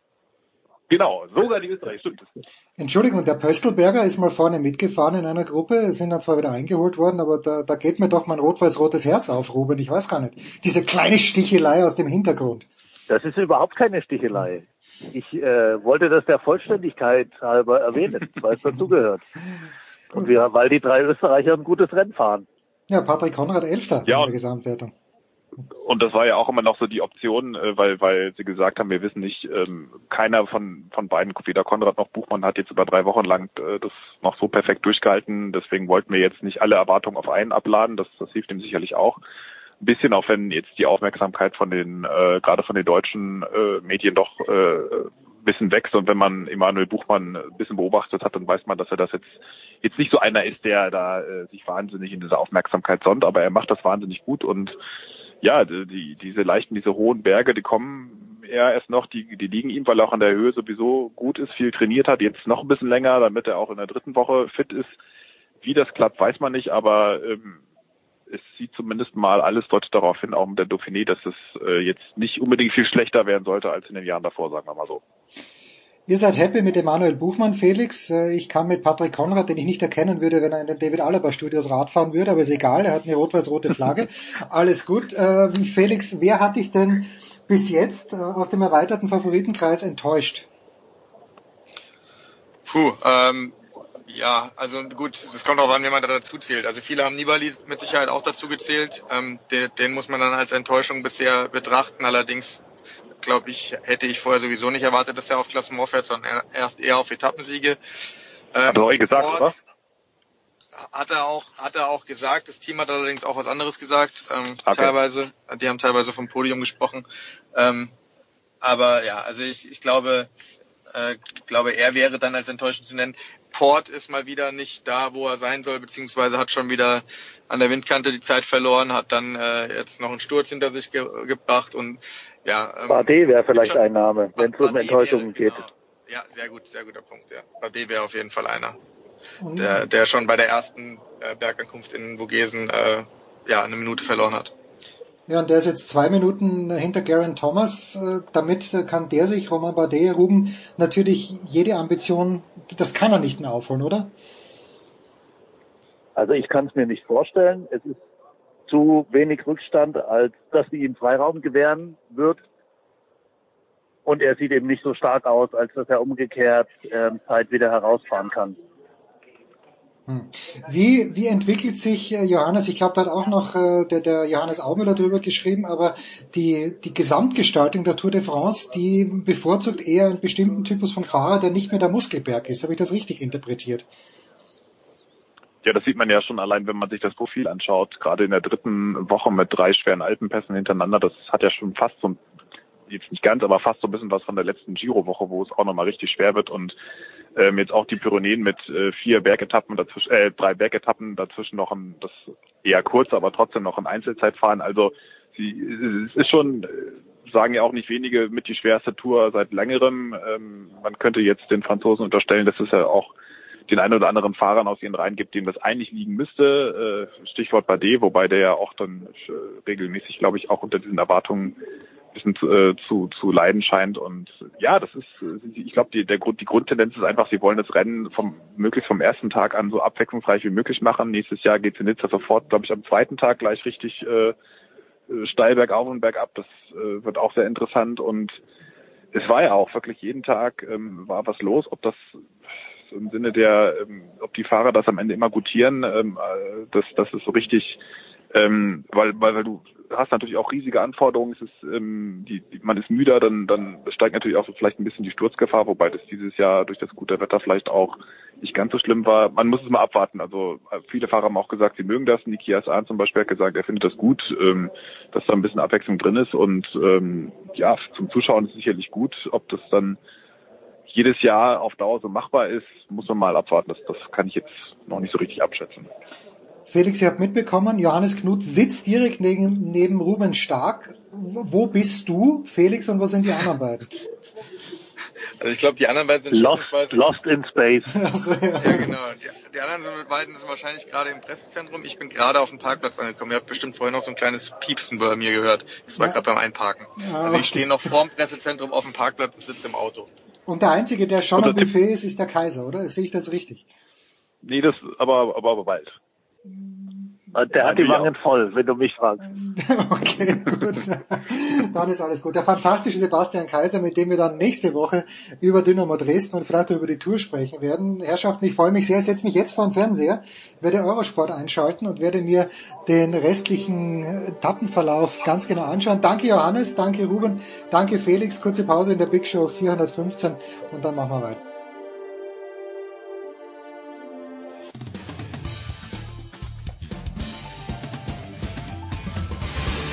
Hallo, hier ist die ehemalige Biathletin Kadi Wilhelm und ihr hört Sportradio 360.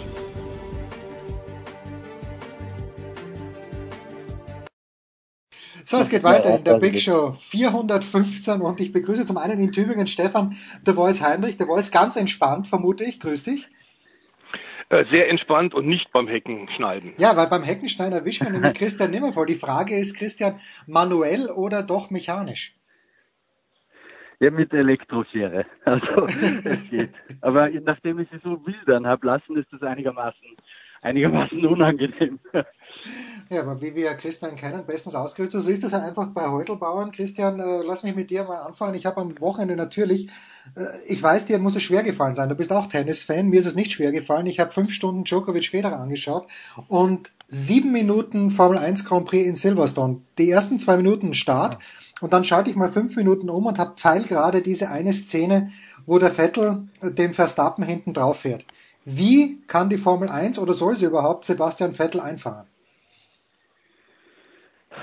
Ach, ich glaube, Sebastian Vettel, den, den muss man nicht einfangen. Der ist einfach gerade in einer schwierigen Phase, zweifellos, wo vielleicht auch in seinem Kopf, ich glaube, er spürt, ob das berechtigt ist oder nicht, will ich nicht beurteilen, aber ich glaube, er fühlt sich bei Ferrari zu wenig unterstützt.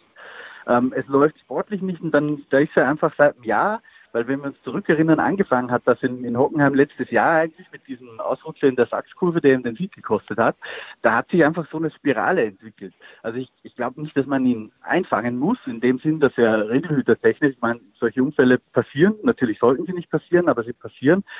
Aber ja, einfach, also ich glaube, dass das eine, eine Kopfsache ist bei ihm gerade. Ob ihm selbst das überhaupt bewusst ist, ähm, weiß ich nicht. Aber ich glaube schon, dass das im Kopf ist, weil der hat nicht das Autofahren verlernt.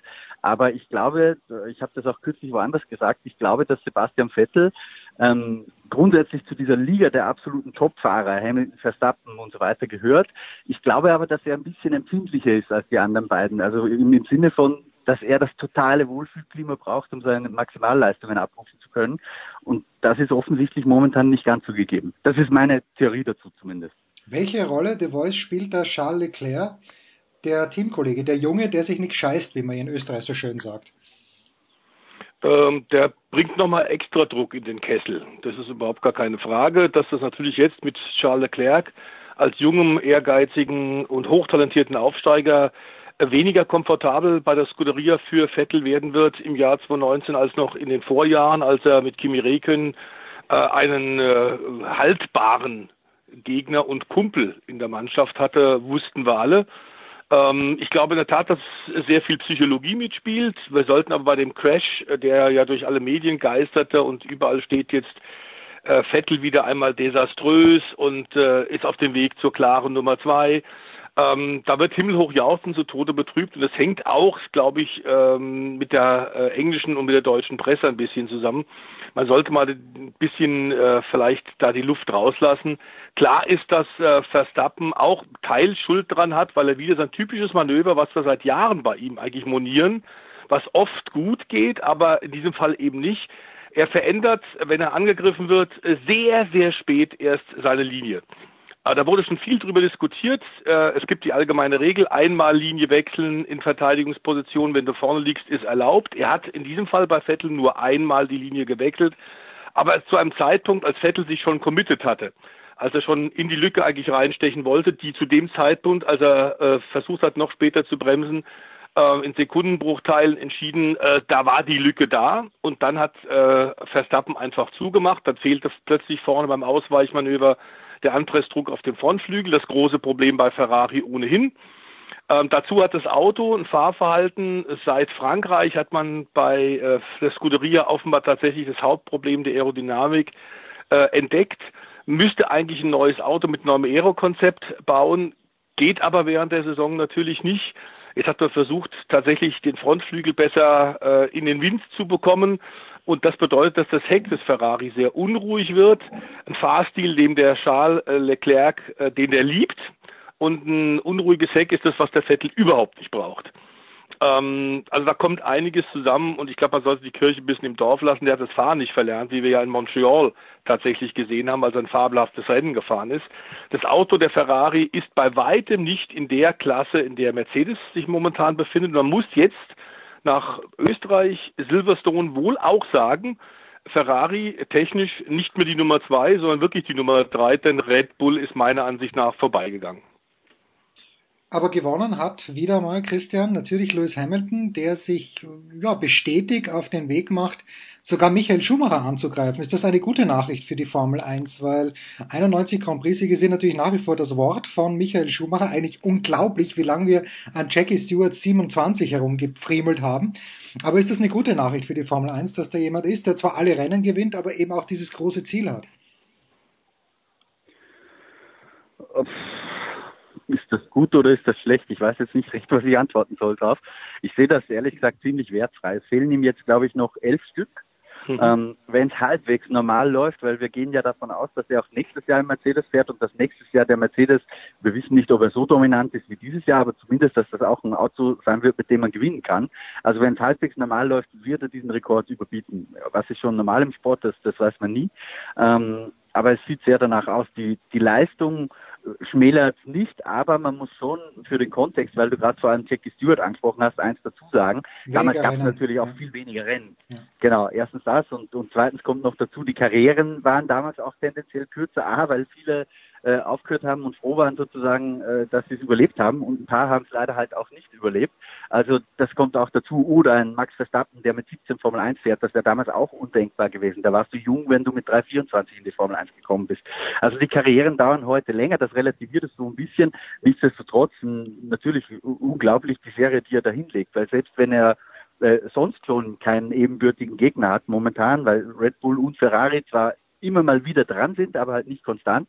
Aber zumindest den Teamkollegen pflegt er und auch in Silverstone muss man zwar festhalten, dass Bottas natürlich Pech gehabt hat mit diesem Safety Car, aber die, die ersten Runden, als Hamilton wirklich Druck gemacht hat, haben schon gezeigt, dass er schneller fahren konnte im Rennen. Also ich glaube, dass, ähm, weil das wurde ja oft gesagt, so hier Hamilton wieder mit Dusel sozusagen gewonnen, das glaube ich nicht. Ich glaube, er war tatsächlich der schnellere Fahrer. Ob er Bottas auf der Strecke geschlagen hätte, weil das hat man auch am, am Anfang gesehen, dass er da natürlich nicht mit der gleichen Aggression vorgegangen ist wie gegen den anderen unter Teamkollegen, auch verständlich. Ähm, das, das sei mal dahingestellt. Aber ich, glaube ich glaube schon, dass der richtige Sieger war, wenn man nach dem Speed geht, den man abrufen konnte. Und auch Toto Wolf sagt das immer wieder. Der, der Bottas schafft ja schon im Qualifying teilweise den Hamilton richtig zu ärgern und manchmal auch zu schlagen. Dieses Jahr glaube ich sogar mehr Pole Positions als Lewis Hamilton. Mhm. Aber wenn es darum geht, mit diesen Reifen auch umzugehen, äh, im Rennen dann konstant Pace abzurufen, dann ist Lewis Hamilton einfach nach wie vor in der Klasse besser.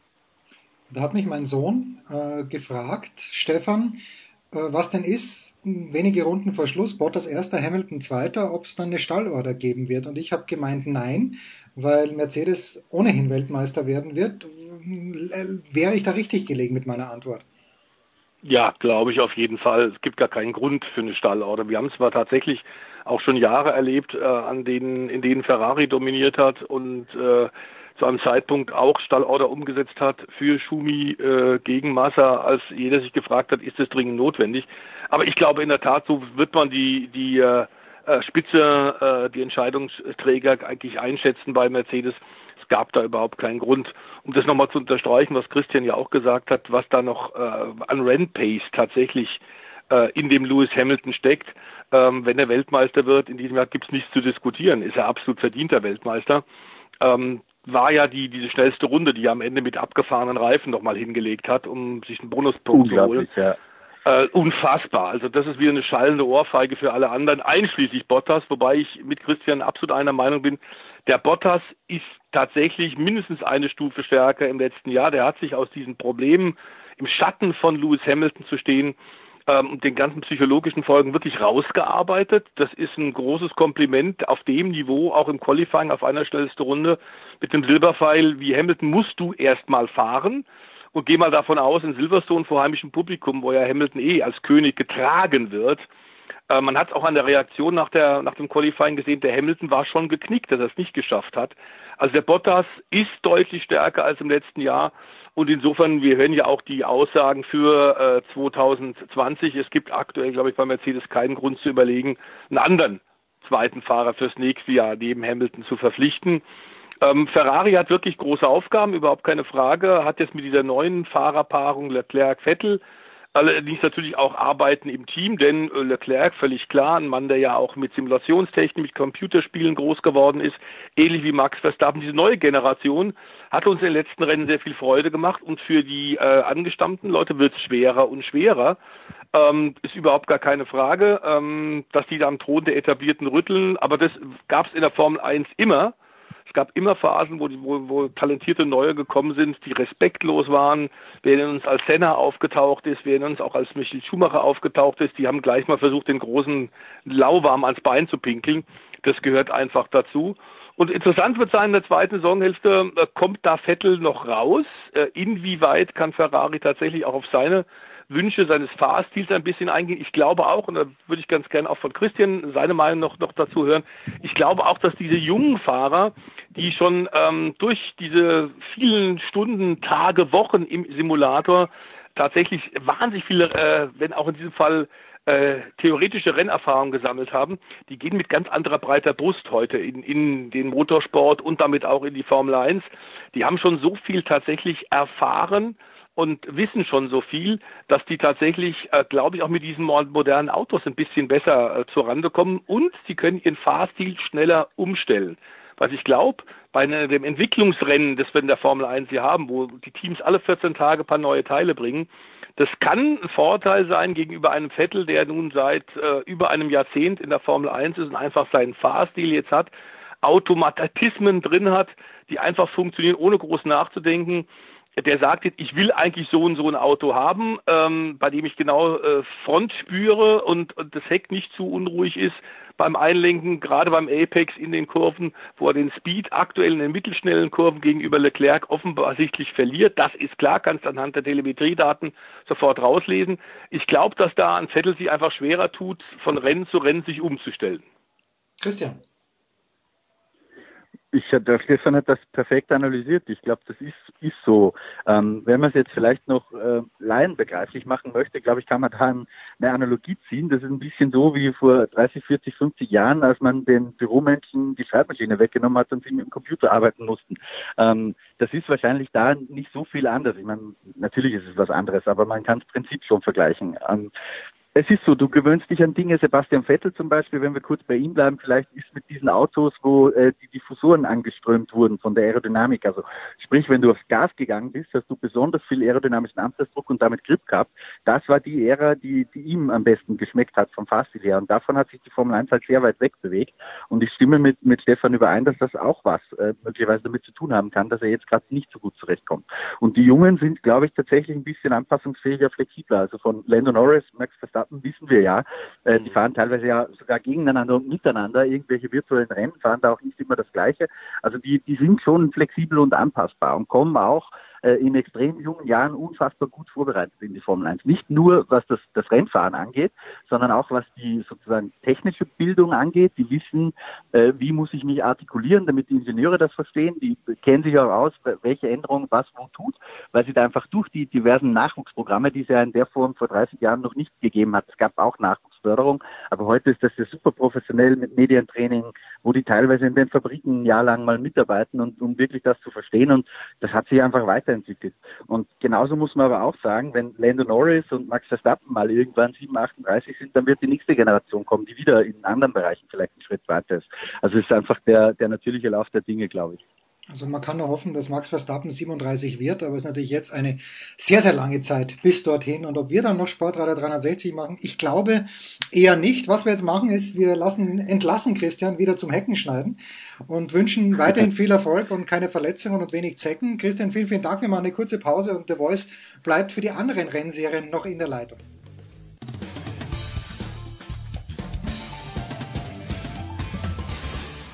Mein Name ist Björn Werner und ihr hört Sportradio 360.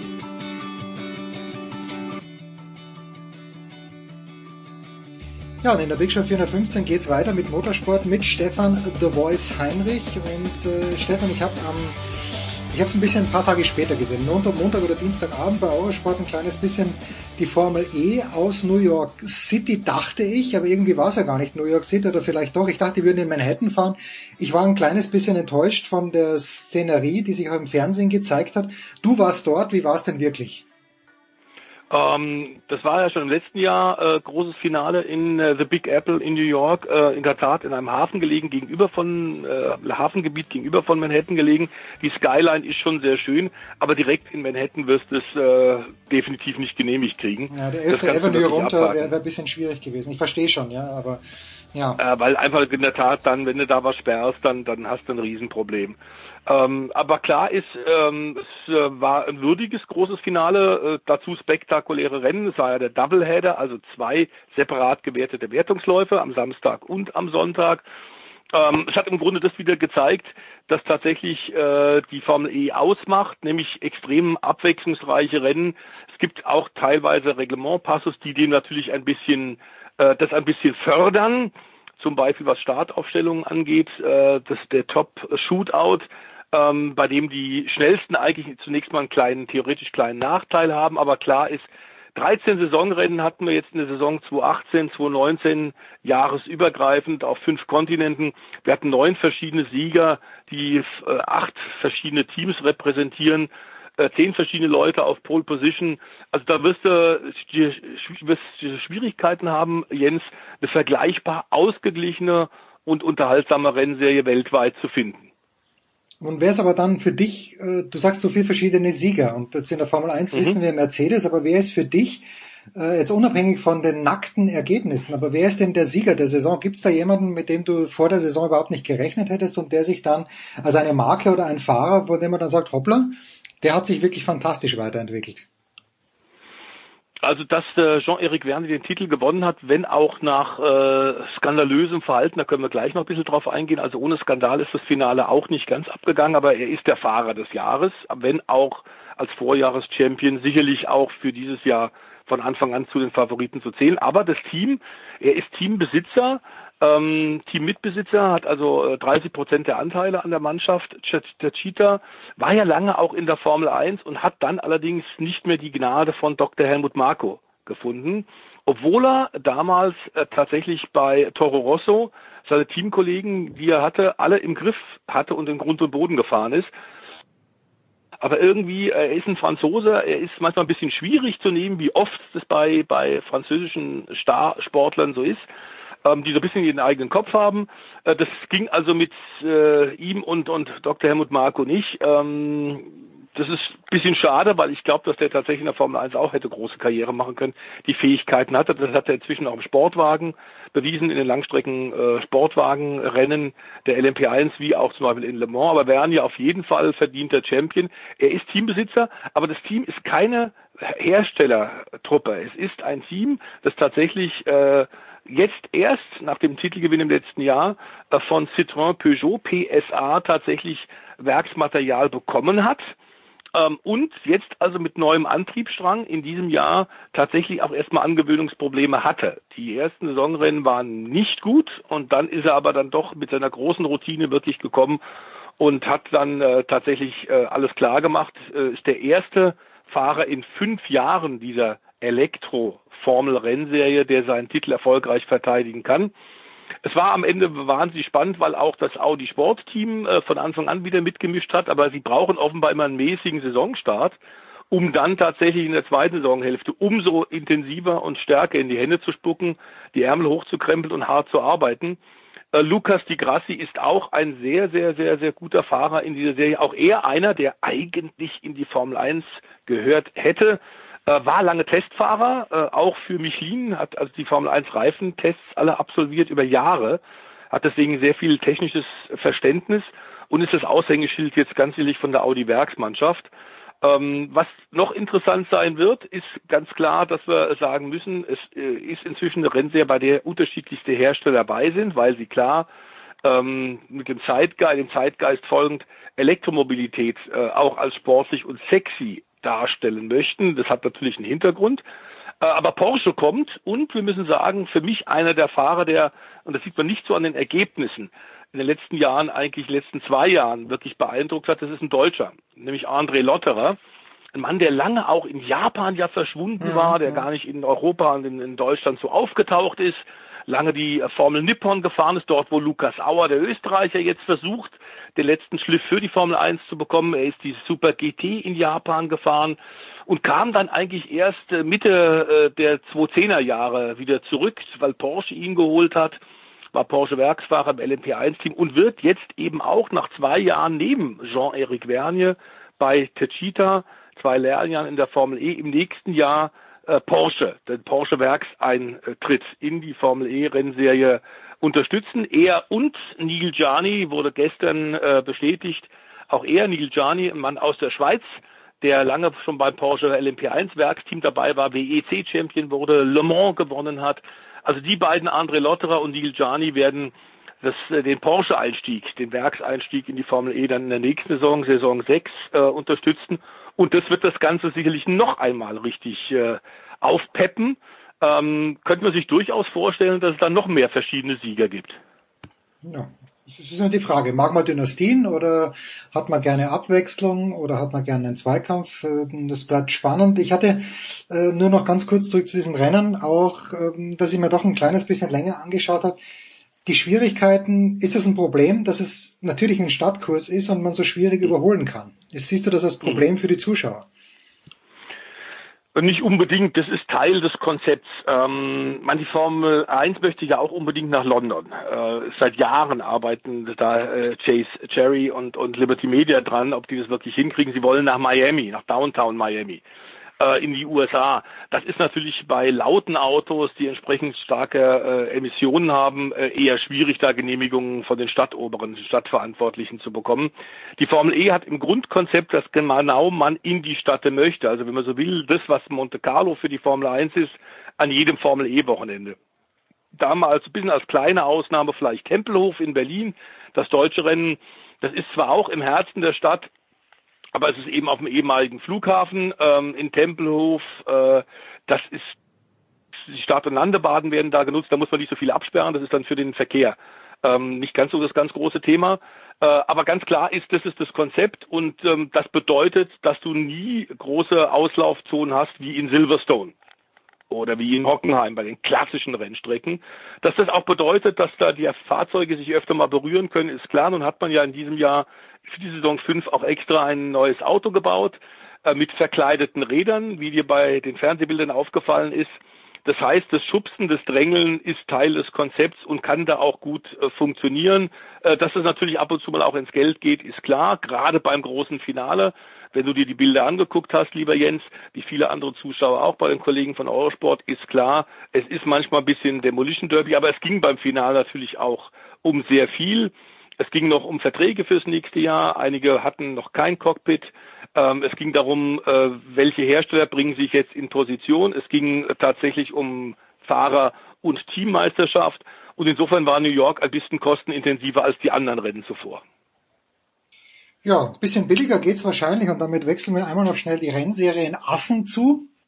Ah, da geht's ja am morgigen Freitag schon los mit den Trainings, mhm. ersten freien Trainings, Samstag und Sonntag dann die Rennen und äh, es ist natürlich wie immer ein unglaubliches Rahmenprogramm zu erwarten. The Voice wirst du vor Ort sein. Wir haben ja schon gelernt, also ich habe gelernt, das ist nicht am Meer kein Problem mit dem Sand, der da reingeblasen wird. Äh, wirst du dir die Rennen den live und vor Ort geben und was erwartest du dir? Egal, ob du dort bist oder nicht.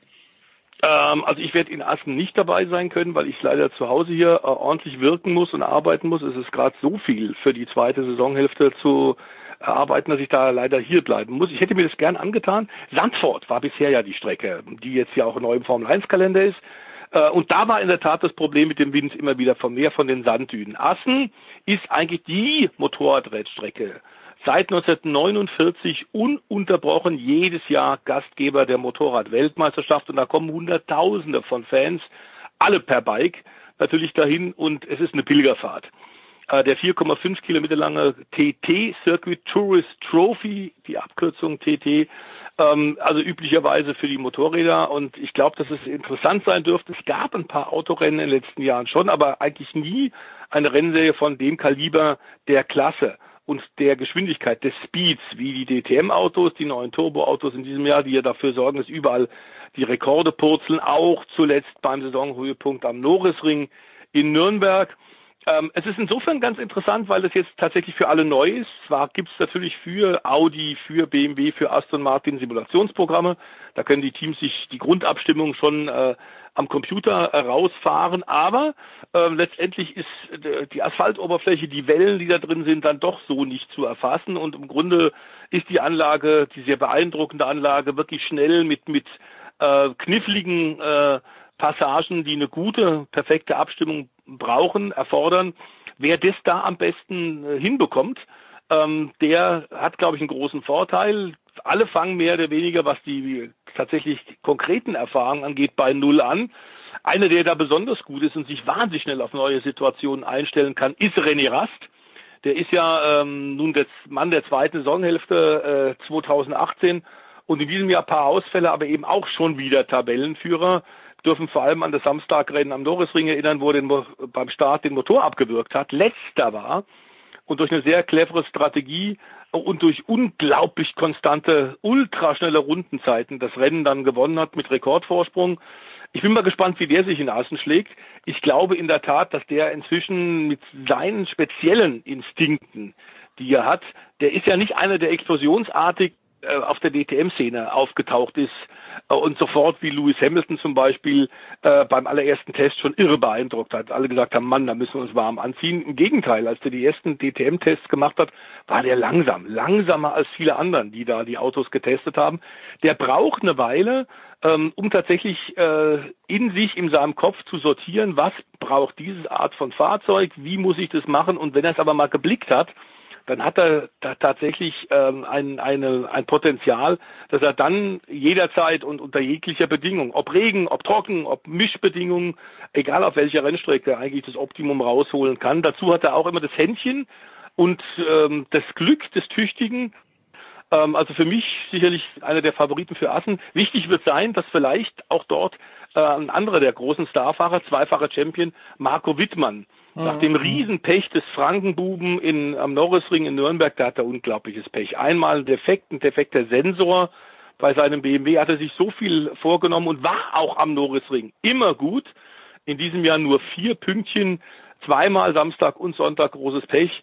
Dadurch jetzt auch auf Platz fünf in der Tabelle zurückgerutscht. Der muss jetzt in Assen liefern, der muss jetzt da wirklich kommen. Ähm, sonst ist der Zug, der Meisterschaftszug möglicherweise schon abgefahren. Ähm, also äh, insofern nach dem Dämpfer für BMW, nach dem Dämpfer für äh, Marco Wittmann, ähm, der einer vom Fahrischen ist, der René Rast sicherlich das Wasser reichen kann, da wird es darauf ankommen, dass es hinkriegt. Und was es bei der DTM auch so ein bisschen noch interessiert, mal abseits von, von dem nächsten Event ist, Aston Martin, die haben es ja tatsächlich geschafft, innerhalb von 100 Tagen in der Kooperation mit HWA, den ehemaligen Mercedes äh, DTM Einsatzleuten, äh, tatsächlich die Aston Martin Vantage auf die Räder zu stellen. Die waren in Hockenheim beim Saison Saisonbeginn dankenswerterweise und sie waren der Rettungsanker der DTM waren mit vier Autos schon am Start. Man hat jetzt gemerkt, diese kurze Zeit der Vorbereitung war natürlich nicht genug, äh, haben zwar jetzt ein paar Punkte in, in äh, Nürnberg oder man merkt, es fehlt jetzt tatsächlich an Speed.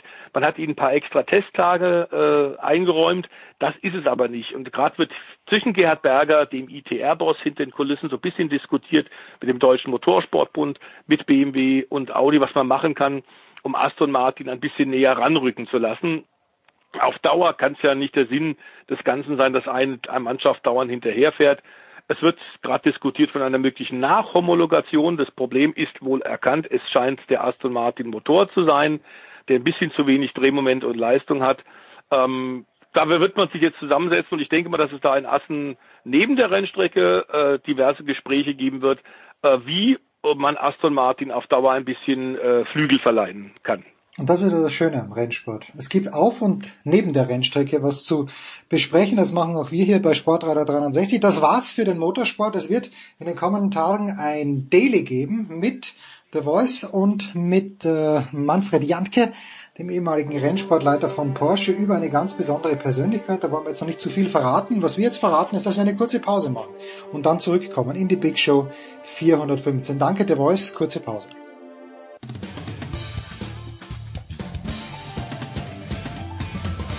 Hi, I'm Heather Watson, and you're listening to Sport Radio 316. no, that's wrong. In der Big Show 415 geht es weiter und ich äh, habe zufällig erfahren, dass irgendwo geschwommen wird und das noch dazu so schnell als möglich. Und äh, wenn sich jemand im Wasser auskennt und das auch aktiv, und damit müssen wir gleich beginnen, dann ist das unsere liebe Freundin, die fantastische Saskia Aleiter von der Süddeutschen Zeitung. Servus Saskia. Hallo. Du hast dich vor kurzem selbst zu Wasser gelassen und ich meine, es wären fünf Kilometer, waren es fünf Kilometer jedenfalls, nee. eine irre lange Distanz. Wie lief's denn? Es waren äh, dreieinhalb, aber mit Strömung. Also ich bin in der Elbe geschwommen in Dresden und äh, ja, also angeblich nur 1,8, also nicht ganz fünf. und äh, ja, es ist nicht so eklig, wie sich das manche Leute vorstellen, die noch nie in, eine, in einem Fluss geschwommen sind. Von daher kann ich das empfehlen. Also ja. War, war, das eine organisierte Veranstaltung? War das ein Wettkampf oder hast du ja. das einfach? Ah, okay, gut. Also es war ein Triathlon tatsächlich. Ähm, ja, Moment, daneben. Moment, Moment, Moment, Moment. Und da warst du, du hast den ganzen Triathlon gemacht und sagst mir nichts davon oder warst du Teil nee. eines Teams? Ich war Teil eines Teams, also Staffel-Triathlon sozusagen und bin als Start äh, Teilnehmerin oder als ja als Schwimmerin einfach dann da an den Start gegangen und äh, habe dann den Rest äh, die anderen erledigen lassen. Herrlich, so hätte ich es auch machen sollen. Den Schwimmen, ich, ich habe ja früher auch triathlliert und Schwimmen war das, was ich wirklich gut konnte. Danach ist es immer stetig bergab gegangen. Wir wollen schauen nach, wie, wie spricht man das aus? Guangzhou wahrscheinlich, würde ich denken. Bin mir nicht ganz sicher. Äh, kann sein, ich bin jetzt auch kein Koreaner, deswegen will ich da keine Korrekturen anbringen. Nee, du bist Koreanerin, weil du warst ja auch in Pyeongchang, ja. wenn man sich's mal so ansieht. So, also es ist bereits losgegangen und es ist losgegangen mit den langen Distanzen. Guter Auftakt für die deutschen Schwimmer, da weißt du natürlich gleich mehr darüber. Was mich natürlich fasziniert ist, wenn hier zehn oder mehr Kilometer geschwommen wird und dann fällt die Entscheidung um 0,2 Sekunden äh, darf man dem trauen? Ich glaube, da gibt's äh, es gibt zuverlässige Mechanismen, die uns dann sagen, ja, der Kollege hat wirklich gewonnen. Ja, es gibt ein Fotofinish, ja, ne? Aber, also, beziehungsweise da wird eingeblendet, dass es ein Fotofinish gibt, aber eigentlich siehst du es auch schon auf den Kameraaufnahmen. Welche hat da eher an der, an der Messlatte oder wie auch immer, ja, immer das nennt, ja. an dem, an, an dem Balken sozusagen anschlägt. Also, diese 0,2 Sekunden, die sieht man auch schon mit bloßem Auge ganz gut. Und äh, wie gesagt, die Deutschen sind gut gestartet mit zwei Medaillen, Saskia, die man auch eingeplant hatte, wenn ich es richtig vernommen habe. Ja, sind vier Medaillen sogar jetzt. Oh my God! ja. ähm, was heißt eingeplant? Also ja, äh, Florian Wellborg hat über zehn Kilometer Gold gewonnen und Rob Muffels, äh, sein Teamkollege aus Magdeburg, äh, Bronze. Und ja, äh, das ist jetzt schwer zu sagen, dass was eingeplant hatte. Also diese beiden sollten auf jeden Fall unter die ersten zehn kommen, weil das halt die Olympia-Quali für das nächste Jahr ähm, sozusagen darstellt. Und das haben sie dann halt ganz gut gemeistert, würde ich mal sagen. Das haben sie gut gemeistert. Ich habe äh, das Interview gelesen, das der fantastische Claudio Cartunio in der Süddeutschen Zeitung äh, geführt hat und äh, das ist ein Interview, das er mit dem Sportchef, Direktor, Leistungssportchef, so ist es, Thomas Kurschilden geführt hat und da wird ihm ausgeführt, naja, also Schwimmen ist natürlich eine Weltsportart, machen wir uns nichts vor, wenn es irgendwo ein Becken gibt, dann kann man auch schwimmen. Mehr als 100 Nationen, die das zum Teil super professionell, nicht so professionell betreiben. Diese Langstreckenwettbewerbe, äh, die Deutschen gewinnen dort sehr, sehr viel. Ist das etwas, was zum Beispiel die großen Nationen wie Australien, wie China, wie Russland, wie die USA jetzt nicht so wahnsinnig sehr interessiert? Da müsste ich mir jetzt das Starterfeld nochmal äh, genauer angucken. Also die Deutschen gewinnen sehr viel, ist jetzt wahrscheinlich auch ähm, jetzt in diesem Jahr halt wieder ging es wieder so, so bergauf. Also bei der letzten WM haben sie da gar nicht keine Medaille im Freiwasser gewonnen. Thomas Lorz war halt damals der große Siegschwimmer, sag ich mal, ja. Und ähm, ich glaube, es ist so, dass gerade wenn du jetzt, jetzt 1500 ähm, Meter im Becken schwimmen kannst, dass sich diese internationale Konkurrenz dann halt auch sagt, äh, ja, dann probieren wir es halt auch im Freiwasser. Weil wenn du einmal die Grundlage hast, um 1500 zu schwimmen, dann ist es wohl tatsächlich so, dass dann die fünf Kilometer oder zehn Kilometer nicht so weit weg sind oder nicht so unrealistisch sind. Und ähm, gerade jetzt auch in Südkorea war es wohl so, dass bei den 10 Kilometer Rennen zum Beispiel der Wellengang überhaupt nicht hoch war. Das heißt, du hast dann als, als Beckenschwimmer, als leichterer Beckenschwimmer auch ganz gute Chancen, dich ähm, ja da vorne mit reinzuschwimmen, sage ich mal. Ja, und ich glaube immer auch so ein Knackpunkt ist die Wasserqualität. Äh, ich weiß nicht, hm. wo es war, aber war es in London jedenfalls äh, oder auch in Peking 2008. Das muss teilweise keinen Spaß machen die ja. ganze Geschichte. Ähm, Du hast dieses Interview von Claudio natürlich auch gelesen und mich dünkt und wir sprechen ja ab und zu mit dir nur über Schwimmen, aber so richtig Ruhe ist in diesem DSV seit Jahren nicht eingekehrt, oder? Ist das jetzt, kann das jetzt der Fall sein, wo der Lamberts nicht mehr dabei ist oder geht das immer weiter und weiter und weiter, weil der ehemalige Bundestrainer sich ja auch ständig kritisch äußert? Ja, also ich glaube, man muss es schon so sehen, dass es einfach ein sehr großer Verband ist mit, äh, ich glaube, es sind jetzt 29 Schwimmer, die da in, bei der WM am, am Start sind, die irgendwie über die Republik verteilt sind. Und mein Eindruck ist so ein bisschen, dass gerade so der Druck ein bisschen raus ist, dass äh, tatsächlich die Schwimmer, dass die Athleten ein bisschen aufatmen, weil sie wieder mehr Freiheiten haben, ihr eigenes Training anzugehen und ja, ähm, ja auch leichtere Normen, sage ich mal, jetzt äh, nur zu erfüllen hatten für die für die WM. Und ähm, das kann schon positive Begleiterscheinungen mit sich haben, wenn man dann eher halt, wie gesagt, eher mit seinem Heimtrainer äh, sozusagen das Vertrauen genießt, dann auch von den neuen Teamchefs, die es da ja auch gibt. Einen neuen Bundestrainer gibt's ja noch nicht. Ähm, ich glaube, momentan hat es eher positive Effekte, wie sich das dann weiterentwickelt. Das muss man in so einem Verband immer sehen. Also kann ich jetzt auch nicht hell sehen. Na, um Gottes Willen. Äh, ich hätte zwar nichts anderes erwartet von dir, als dass du uns jetzt die Medaillengewinner für die nächsten sechs Jahre runterratterst. ja. Aber ich meine, für mich, nur als Betrachter, ist es doch völlig sinnvoll, das, was der Kurschelgen sagt, nämlich, dass man nicht nur Siegschwimmer mitnimmt zu großen Veranstaltungen, sondern eben auch junge Schwimmer, die sich einfach mal an die Atmosphäre gewöhnen müssen.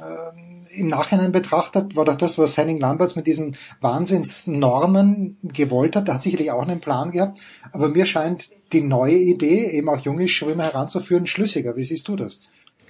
Ja, also für mich ergibt es auch total Sinn. Also ich sehe es eigentlich genauso. Ähm, ich würde es gar nicht mal unbedingt immer nur an den Normen äh, festmachen, sondern generell an der Atmosphäre im Verband und dass da von allem, was ich so weiß und von dem, was mir auch gesagt wurde, von den Leuten, mit denen ich gesprochen habe, gesprochen habe aus dem Verband, einfach jetzt eine Atmosphäre herrscht, dass man auch einfach mal seinen eigenen Stärken vertrauen kann. Und natürlich darf da jetzt nicht, also das ist ja auch so eine Kritik, die jetzt von Henning Lamberts auch irgendwie auch äh, kam, dass jeder auf einmal machen darf, was er will und dass es kein Konzept gäbe.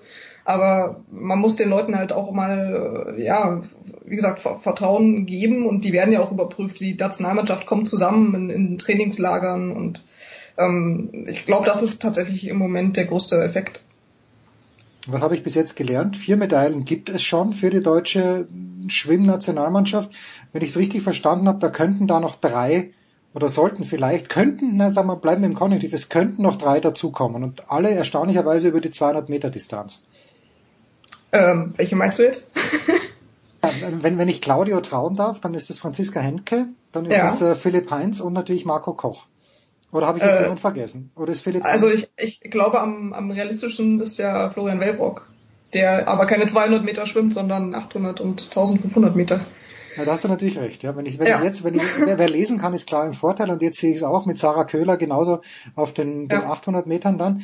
Ähm, aber der strahlendste Stern ist das noch Marco Koch, weil das, äh, ich, ich nehme dann so von Weitem natürlich so bisschen als ich weiß nicht, als lässigen Typen war, der, der mich vielleicht auch so interessieren würde für ein Interview.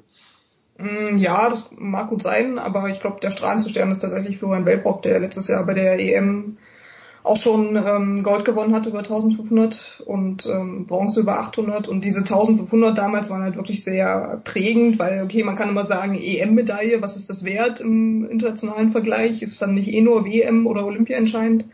Aber du hast halt tatsächlich über diese 1500 Meter Strecke bei einer EM auch die Besten dabei und die hat er bezwungen mit einer super Zeit, ist irgendwie der viertschnellste über 1500 jemals und ähm, auch erst ähm, 22, glaube ich, jetzt weiß ich selber gar nicht mehr, 21.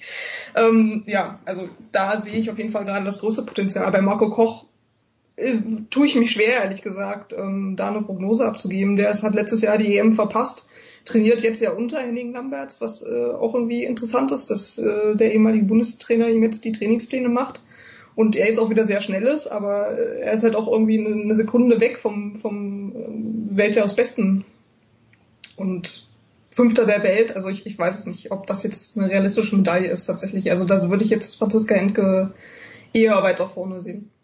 Ja, die versucht sich äh, hauptsächlich oder mit besten Chance über die 200 Meter Schmetterling, wenn du jetzt sagst, Florian Wellbrock, die fünftbeste Zeit aller Zeiten. Viertbeste. Hm. Viertbeste sogar. Die dürfen ja nicht mehr in diesen Anzügen schwimmen, die vor meinetwegen zehn Jahren noch en vogue waren, Ja. muss man da nicht ein ganz kleines bisschen skeptisch sein? Oder ist Florian Wellbrock einfach ein Naturtalent, das Schuhgröße 47 hat, so wie damals Ian Thorpe? Also erstmal, ich, ohne dass ich es jetzt hundertprozentig weiß, aber ich bin der Meinung, dass über diese Distanz 1500 n- n- die anderen drei Zeiten vor ihm jetzt nicht äh, aus der 2009er Ära sind. Aber ich weiß es jetzt nicht aus dem Kopf.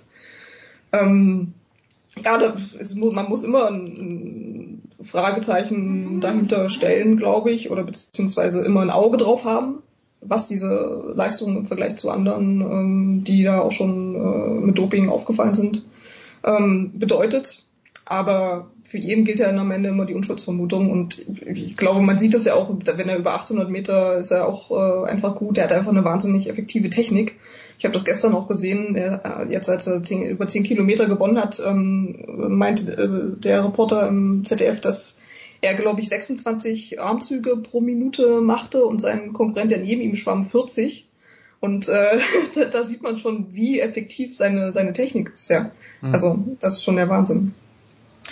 Da werden jetzt unsere Zuhörer sagen, ist das jetzt effizient oder effektiv? Das lassen wir mal dahingestellt. ähm, ähm, nicht so wichtig. Was mich halt wundert, ist, dass der jetzt die 10 Kilometer schwimmt und dass er dann aber trotzdem auch noch ins Becken reingeht. Aber gut, wenn man, wenn man 21 oder 22 Jahre alt ist und du bist da nicht mehr, du bist nicht so weit weg entfernt wie ich, aber da hat man noch mehr Kraft für solche, für solche Spaßmittel. Ja, und er hat Spaß daran und ich meine, er ist jetzt Weltmeister geworden.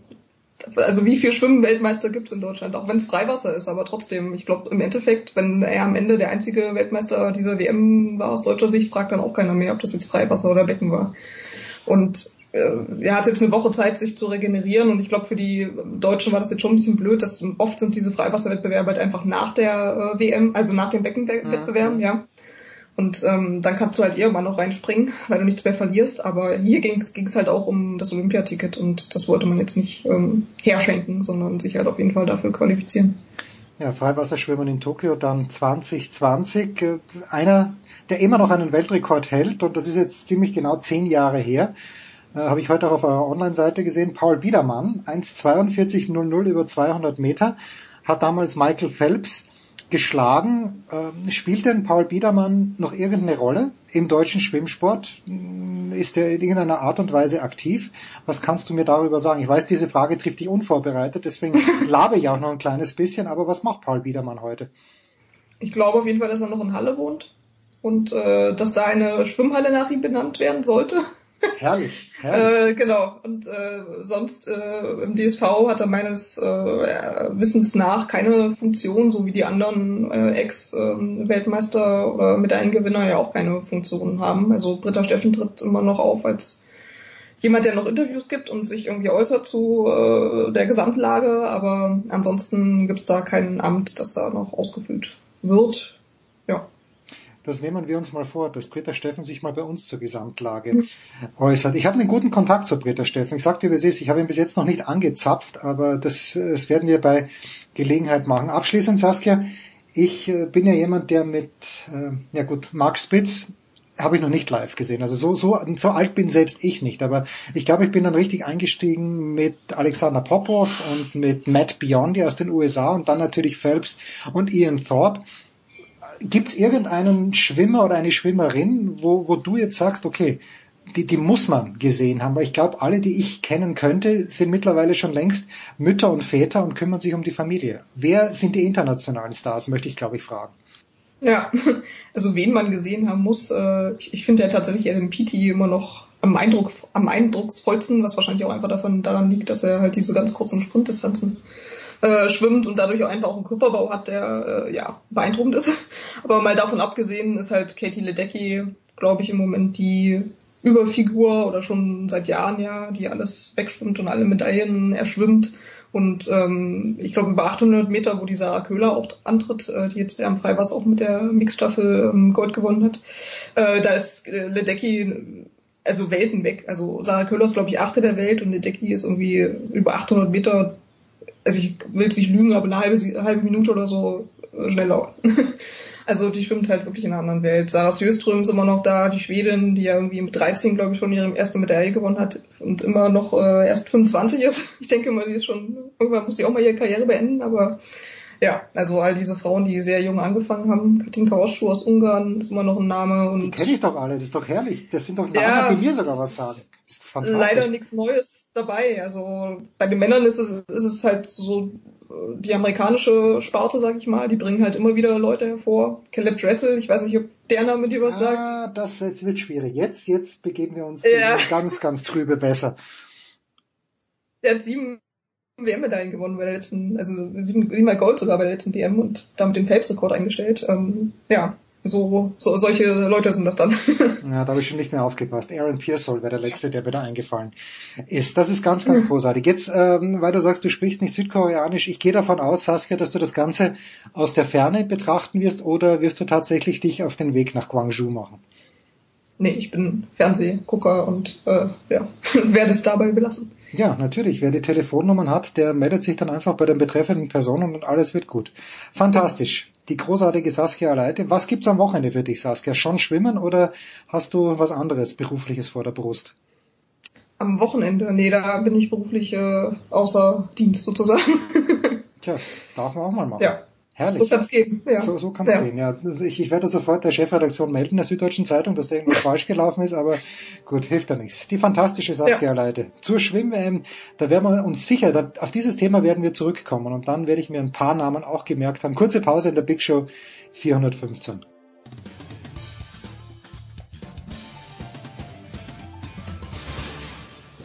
Das ist Daniel Theiss und Sie hören Sportsradio 360.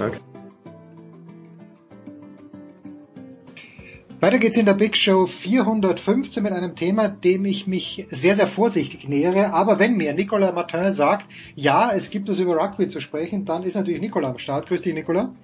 Hallo. Und äh, Nicolas sagt, äh, mit wem kann man noch reden? Ich frage. Und natürlich können und wollen wir zu diesem Thema in erster Linie mit Jan Lüdecke, der Zone Magenta Sport sprechen. Servus, Jan. Hi, servus. Ich bin gerade in Österreich und der Wolf Haas hat mit seinen Büchern ähm, über den Brenner ja immer mit jenem Satz begonnen, jetzt ist schon wieder was passiert. Nicola, das gleiche könnte man über das deutsche Rugby sagen. Es ist schon wieder was passiert. Was genau diskutiere du bitte jetzt mit dem Jan? Ich bin Mäuschen. Okay, also es ist nicht nur das deutsche Rugby, was involviert ist, sondern international geht es gerade über den ganzen Sommer zur Sache. Gesucht werden zwölf Teilnehmer für Olympia 2020 in Tokio, sowohl bei den Herren als auch bei den Frauen. Ähm, zwölf Teilnehmer ist gar nicht so viel, also Japan als hoch schon qualifiziert. Dann bei den Männern die World Rugby Sevens, die vier besten. Fiji, der Titelverteidiger, äh, USA, Neuseeland South, äh, und Südafrika. Wir hatten schon die Südamerikaner, da wissen wir, dass wir Argentinien rüberschicken. Wir hatten vorletztes Wochenende die Nordamerikaner und Mittelamerikaner, da wissen wir, die schicken Kanada rüber. Also mussten wir jetzt schauen, wer in einem Zwölfer-Turnier, Jan, äh, derjenige ist, der sich aus Europa qualifiziert. Das Ganze gab es bei den Herren in Colomiers in Frankreich, bei den Frauen, da kommen wir gleich zu, in Kasan in Russland. Ähm, schon mal erstmal zwölf nehmen teil, einer qualifiziert sich, einer hat dann vielleicht noch die Chance über das Repechage-Turnier, das äh, kurz vor Olympia dann stattfindet nächstes Jahr. Erstmal müssen wir sagen, die Qualifikation sieht schon massig aus. Ähm, ja, definitiv. Also die Qualifikation, äh, Qualifikation ist ähm, super schwierig und das liegt halt einfach daran, dass ähm, äh, du hattest ja die, die Teams genannt, die sich äh, im Vorfeld qualifiziert hatten, dass kein europäisches Team unter die besten vier auf der World Series gekommen ist. Das waren ja Fiji, USA, Neuseeland, Südafrika. Und äh, wir hatten immer so ein bisschen die Daumen gedrückt, dass die, zumindest die Engländer es unter die ersten vier schaffen, weil dann wären wir denen ähm, aus dem Weg gegangen jetzt bei diesem Qualifikationsturnier. Aber so mit der Besetzung war eigentlich von vornherein schon klar, dass, ähm, dass du das fast nicht schaffen kannst. Also es ist klar, dass Deutschland in den letzten Jahren echt äh, aufgeschlossen hat, zumindest zur Weltspitze, aber bei einem Turnier England, Irland und Frankreich und noch ein paar mehr aus dem Weg zu räumen, das ist schon äh, illusorisch. Die Deutschen, die in einer Gruppe dann mit England, mit Georgien und mit Litauen waren, haben gegen Georgien und äh, gegen Litauen gewonnen, dann erwartungsgemäß gegen die Engländer verloren, die Engländer, die am Ende das Turnier ja auch gewonnen haben. und äh, sich qualifiziert haben, jetzt weil nicht sich qualifiziert haben, sondern Großbritannien qualifiziert haben. Das wird einer der seltenen Augenblicke sein, wo wir dann eine, eine britische Rugby-Mannschaft und eine rein britische Rugby-Mannschaft irgendwo sehen. Ähm, ja, Endstation war dann wieder Jan Irland. Irgendwann kriegt jemand beim DRV Albträume, wenn der Name Irland nur fällt, oder? Ja, mein Gott, aber was was soll man machen? Das ist, ähm, ich habe ich hab, ähm, letztens bei Total Rugby so schön gelesen, ähm, Irland hat mehr aktive Rugby-Spieler als Heidelberg Einwohner und Heidelberg ist ja nun mal unsere Rugby-Hochburg. Die die haben die professionellen Clubs, die haben die Spieler aus den Akademien. Da sind wir meilenweit hinterher und deswegen ist es schon okay, wenn man gegen Irland häufig verliert. Ähm, Klar ist es jetzt irgendwie so der Angstgegner geworden, aber Deutschland ist halt einfach Underdog in diesen Spielen. Und ähm, was man sagen muss, ist, dass ähm, ja die die Spiele zeigen auch so ein bisschen, wo Deutschland steht. Die sind die sind in der Lage, solche Nationen zu schlagen. Die waren ja ähm, beim beim Qualifier für die World Series waren sie kurz davor, die Iren zu schlagen. Jetzt das Ergebnis mit 0:21 liest sich extrem deutlich, aber Deutschland hatte schon Chancen. Nur ähm, klar ist, in so einem Spiel muss bei Deutschland alles passen, wirklich von vorne bis hinten muss, da darf kein Fehler passieren. Und die Iren sind halt so clever mit ihrer ganzen Qualität. Wie gesagt, die, die schlägst du halt nicht einfach so. Die, die Deutschen, die am Ende Sechste wurden, Sechste von zwölf, ist das im Augenblick da, wo wir die Deutschen einreihen müssen oder ähm, ist da noch Luft nach oben und wenn dann und wenn ja, wie viel? da ist definitiv Luft nach oben. Ähm, ich glaube nicht, dass man sagen kann, die sind jetzt auf Platz 6 oder die sind auf Platz 4 oder auf Platz 8 oder sonst wo wirklich einzuordnen. Die, die spielen da mit in dem Konzert. Ähm, das, es war ja auch so, die, die, dieses, ähm, diesen Modus, den es da immer gibt bei diesen Turnieren mit, äh, das ist ja, es entscheidet sich immer erst in den letzten Gruppenspielen, wer wird dein Gegner dann am zweiten Tag im Viertelfinale und da können wirklich einzelne Punkte dann den Unterschied ausmachen. Und da war es ja auch so, dass die Iren in ihrem Gruppenspiel gegen Spanien haben sie, glaube ich, hinten raus den Sieg liegen lassen durch einen vergegenen Kick und wäre der reingegangen, dann hätte Deutschland im Viertelfinale gegen Spanien gespielt. Spanien liegt Deutschland definitiv besser. Es ist jetzt keine Garantie, dass sie das gewonnen hätten, weil sie haben ja auch Spiel um Platz 5 gegen die verloren, aber hättest du gegen Spanien gespielt im Viertelfinale, dann wäre ein, ein Halbfinale deutlich wahrscheinlicher gewesen, sage ich mal. Und wenn eine deutsche Mannschaft in einem Halbfinale steht, dann kann es auch weiter nach oben gehen. Dann kann so eine Mannschaft schon auch mal so ein Turnier gewinnen. Wie gesagt, auch wenn es ähm, fast illusorisch ist, wenn, wenn dann ein Team wie England dabei ist, weil die spielen seit Jahren vorne mit auf der World Series und das ist dann schon nochmal ja, so, so, eine, so eine Spitze an Qualität, die wir durch mangelnde Erfahrung, durch mangelndes, mangelnde Spiele auf dem ganz hohen Niveau noch nicht haben in Deutschland. Kurze Zwischenfrage, okay. äh, Nicola, wenn ich das so fragen darf. Wenn ich jetzt höre, dass sich so wenige Nationen aus Europa auch qualifizieren und du, du sprichst Fiji an und den Gastgeber natürlich, aber wo kommt denn der Rest dann her? Also ich gehe davon aus, dass Neuseeland, Australien vielleicht auch dabei sind, aber ist es dann Afrika, ist es Südamerika, ist, äh, sind die USA? Einer pro Kontinent, Jens. Ah. Einer pro Kontinent. Das ist ja Wahnsinn.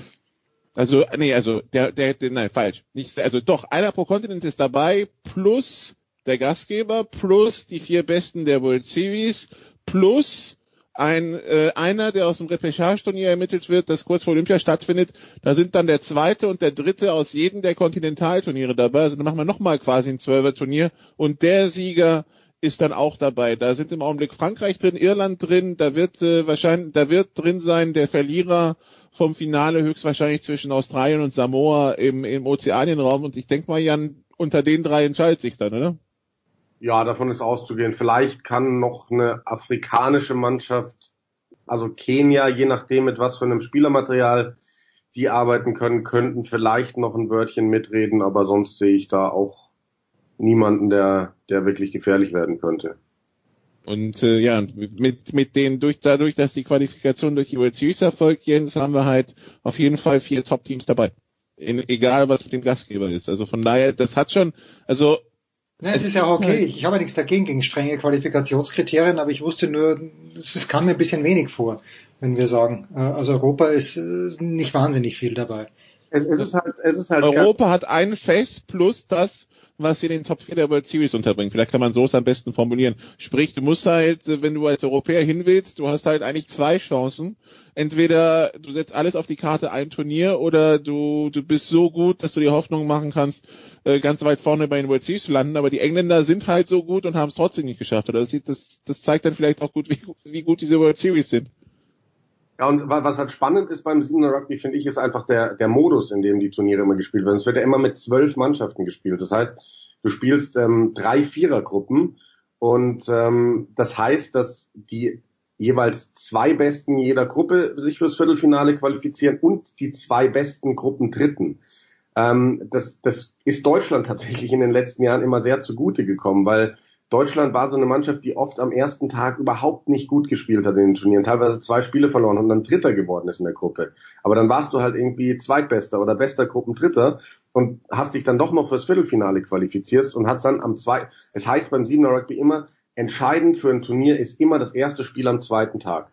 Weil da entscheidet sich, wohin deine Reise geht. Und die Spiele hat Deutschland oft gewonnen, obwohl sie am ersten Tag noch so gar nicht überzeugen konnten. Und das heißt, ähm, selbst wenn du als, weiß ich nicht, Argentinien oder auch als Neuseeland oder wer sonst bei Olympia am ersten Tag vielleicht zwei Gruppenspiele verlierst, ähm, dann hast du am zweiten Tag trotzdem alle Chancen, am Ende noch dieses Turnier zu gewinnen durch, durch diesen Modus. Und ähm, es sind halt nur zwölf Teams. Also das heißt, es ist ein kleines Teilnehmerfeld und das erklärt vielleicht auch, warum, warum da so wenig Plätze da sind für Europäer.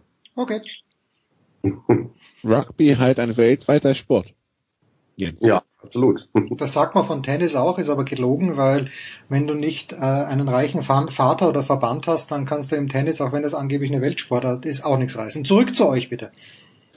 So, also dass äh, das jetzt also England gewonnen hat, ist äh, nicht so überraschend. Wie gesagt, die, die Briten fahren jetzt also dann zu Olympia bei den Herren und dann auch bei den Frauen. Ähm, da haben sich die Briten im Finale gegen Russland durchgesetzt, was deshalb erwähnenswert ist, Jan, weil davon mal ab, dass es für die deutschen Frauen eh schwer gewesen wäre, sich überhaupt zu qualifizieren.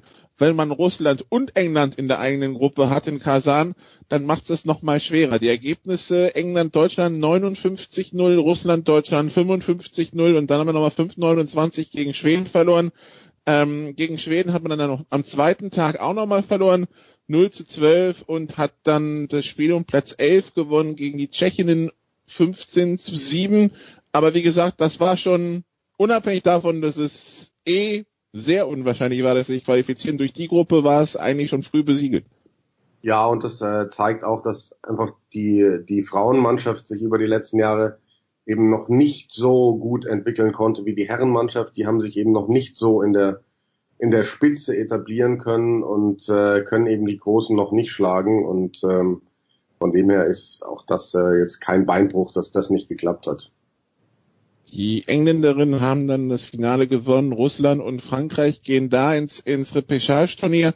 Ähm, was, was bleibt denn jetzt für den DFV, Jan? Weil natürlich war Olympia-Qualifikation immer gerne ausgesprochenes Ziel, das ist geplatzt. Der 15er steckt in der Krise, der Verband in, in seiner Gänze steckt gerade in der Krise. Ich glaube, man hat gerade keinen Präsidenten, weil der erste zurückgetreten ist und man dann nicht wahlfähig war für, für einen neuen.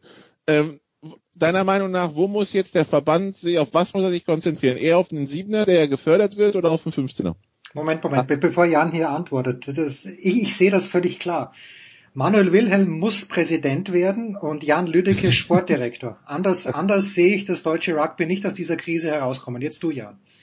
Ja, ich glaube, wir lassen den, den, den Manuel Wilhelm mal auf seinem Posten, den er da hat. Und äh, also es hatte sich ein, ein, ein, ähm, ein, ein in meinen Augen durchaus fähiges ähm, eine, eine Gruppe an, an Leuten äh, positioniert, die ganz gerne ins Präsidium gewählt werden würden und ähm, das hat sich sehr gut gelesen, was die da so vorhaben. Aber da muss man abwarten, weil ähm, Nikola hat gerade einen kleinen Fehler gemacht. Er hat gesagt, dass äh, der DV ist gerade in der Krise. Ich sage, der DV ist seit Jahren in der Krise. weil, was da die ganze Zeit abgeht, ist ja, also das kannst ja wirklich nach außen überhaupt niemandem mehr verkaufen. Aber ähm, auf die Frage zurückzukommen, worauf muss der DRV sich konzentrieren, 7er oder 15er? In meinen Augen auf beides, denn tut er ja bisher auch. Siebener hat es vielleicht ein bisschen leichter, dadurch, dass du einfach ganz andere Fördermittel kriegst, weil du eben eine olympische Sportart bist und 15er es nicht ist. Ich glaube, dass du im Siebener halt einfach weiter schauen musst, dass du dir einen breiten Kader ausbildest, dass du ähm, einfach dran bleibst an der Weltspitze und weiter deine Erfahrung sammelst. Und irgendwann muss es dann halt mal funktionieren mit, mit dem Sprung auf die, auf die World Series. Es kommt jetzt das nächste Turnier in Lodz. Das ist auch wieder die europäische Grand Prix Serie. Da kann sich Deutschland ähm, als bestes europäisches Team, das nicht auf der World Series spielt. Das heißt, du musst nur die beste Platzierung hinter England, hinter ähm, Irland, die haben sich ja qualifiziert und so weiter, schaffen jetzt in Lodz, dann würdest du zumindest nächstes Jahr mal die beiden Europaturniere auf der World Series spielen. Also da wärst du in Paris und in London dabei. Das sind so die nächsten Schritte, die für Siebener wichtig sind. Wenn wir über das 15er sprechen, dann denke ich, ähm, da muss von ganz unten aufgebaut werden. Wir brauchen erstmal eine wettbewerbsfähige Liga. Wir brauchen Nachwuchsarbeit flächendeckend. Ähm, also bis da wirklich was geht, ich glaube, das, das wird viele, viele Jahre dauern. Aber ähm, die, okay, die Deutschen betrifft das nicht mehr, aber der Rest der Welt, Jan, der bereitet sich langsam, aber sicher auf die WM vor, die in Japan stattfinden wird. Am 20. September geht's los, bis zum 2. November wird gespielt. Ähm, viele Teams haben jetzt die erweiterten Kader vorgestellt. Es ist eine sehr lange WM für die, die, für die, die lange dabei sind in der K.O.-Runde. Wie lang ist denn die Vorbereitung? Äh, bereitet man sich jetzt den ganzen Sommer vor, Jan? Ja, im Endeffekt schon. Ähm, also es werden ja diverse Camps auch gemacht, gerade mit diesen erweiterten Kadern, die da berufen worden sind. Und es ist ganz klar, die haben alle das große Ziel. Es sind jetzt nur noch zwei Monate, das ist ja nicht, nicht, nicht viel. Ähm, das ist äh, ganz klar jetzt alles Vorbereitung. Die, die Südhemisphären-Nationen, die haben ja noch die Rugby Championship, dass sie in WM-Jahren verkürzt spielen. Das heißt immer nur ein Duell zwischen, zwischen den Teams. Also sind ja Neuseeland, Australien, Südafrika, Argentinien dabei. Ähm, die spielen noch ihr Turnier aus. Ähm, die Europäer machen ihre Camps, machen ihre Testspiele und ähm, da kann man schon sagen, das geht jetzt auf, auf die heiße Phase zu. Letzte Zwischenfrage hier an dieser Stelle. Wenn diese WM so lang dauert, Jan, 20. September bis in den November rein, Gibt es da keinen Ligabetrieb inzwischen? Wird der Ligabetrieb eingestellt? Weil du brauchst diese Menschen ja auch, wenn es nur sieben sind. Doch, da gibt's Ligabetrieb. Das ist äh, beim Rugby ganz normal, auch wenn Six Nations laufen oder sonst was, dann, also die Liga beginnt jetzt noch nicht vor, vor der WM, aber irgendwann während der WM gehen die Ligen auch in England los und die Pro 14, wo die Iren und die Schotten und so dabei sind. Ähm, da musst du als Verein einfach ähm, gut genug aufgestellt sein, dass du auch ohne deine Nationalspieler bestehen kannst. Das ist immer, das sind oft die spannendsten Spiele, weil du siehst da wirklich oft die, die Nationalspieler von morgen, die dann die Chance mhm. bekommen, sich eben zu zeigen. Und es ist ein permanenter Kampf, also zumindest in Frankreich zum Beispiel, aber auch in verschiedenen Ländern, ähm, eben um die Rolle dieser Nationalspieler. Wer bezahlt die, wer bezahlt wie viel davon, was ist, wenn sie sich verletzen und so weiter. Das ist, also zumindest in Frankreich ist das immer Gegenstand von Diskussionen, weil die Liga halt sagt, wir sind die, wir sind das Top 14, wir sind vielleicht die beste Liga der Welt äh, in Europa, zumindest die beste in Europa. Und äh, ja, die Spieler sind halt unsere Aushängeschilder und wenn die nicht da sind, dann wie lösen wir das? Und äh, ja, das ist das große Problem, das Frankreich immer hat in der Beziehung. Ja, fantastisch. Äh, danke dir, Jan. Danke dir, Nikola. Nikola bleibt noch ein bisschen bei uns, weil wir gleich über die GFL sprechen. Aber die abschließende Frage an Jan Lüdecke. Wenn ich Lodge höre, gibt es diesen legendär, es gibt natürlich dieses alte Lied Theo, wir fahren nach Lodge. Äh, es gibt aber auch den Sketch von Otto Walkes und Jan Lüdecke ist, glaube ich, 20 Jahre jünger als ich. Jan, kennst du diesen Sketch? Kennst du dieses Lied Theo, wir fahren nach Lodge? Also ich kenne dieses Lied, ich kenne natürlich auch Otto Walkes und seine Filme, aber Otto Walkes und Lodge würde ich jetzt irgendwie nicht zusammenbringen vier fahren oder sind es vier alle? Das ist großartig. Hörst dir bitte auf YouTube mal an. Danke dir, Jan. Wir machen eine kurze Pause in der Big Show 415. Otto Walkes haben wir übrigens schon länger mal eingeladen, aber er hat nicht zugesagt. Ich weiß nicht warum. Wir sinnieren kurz drüber.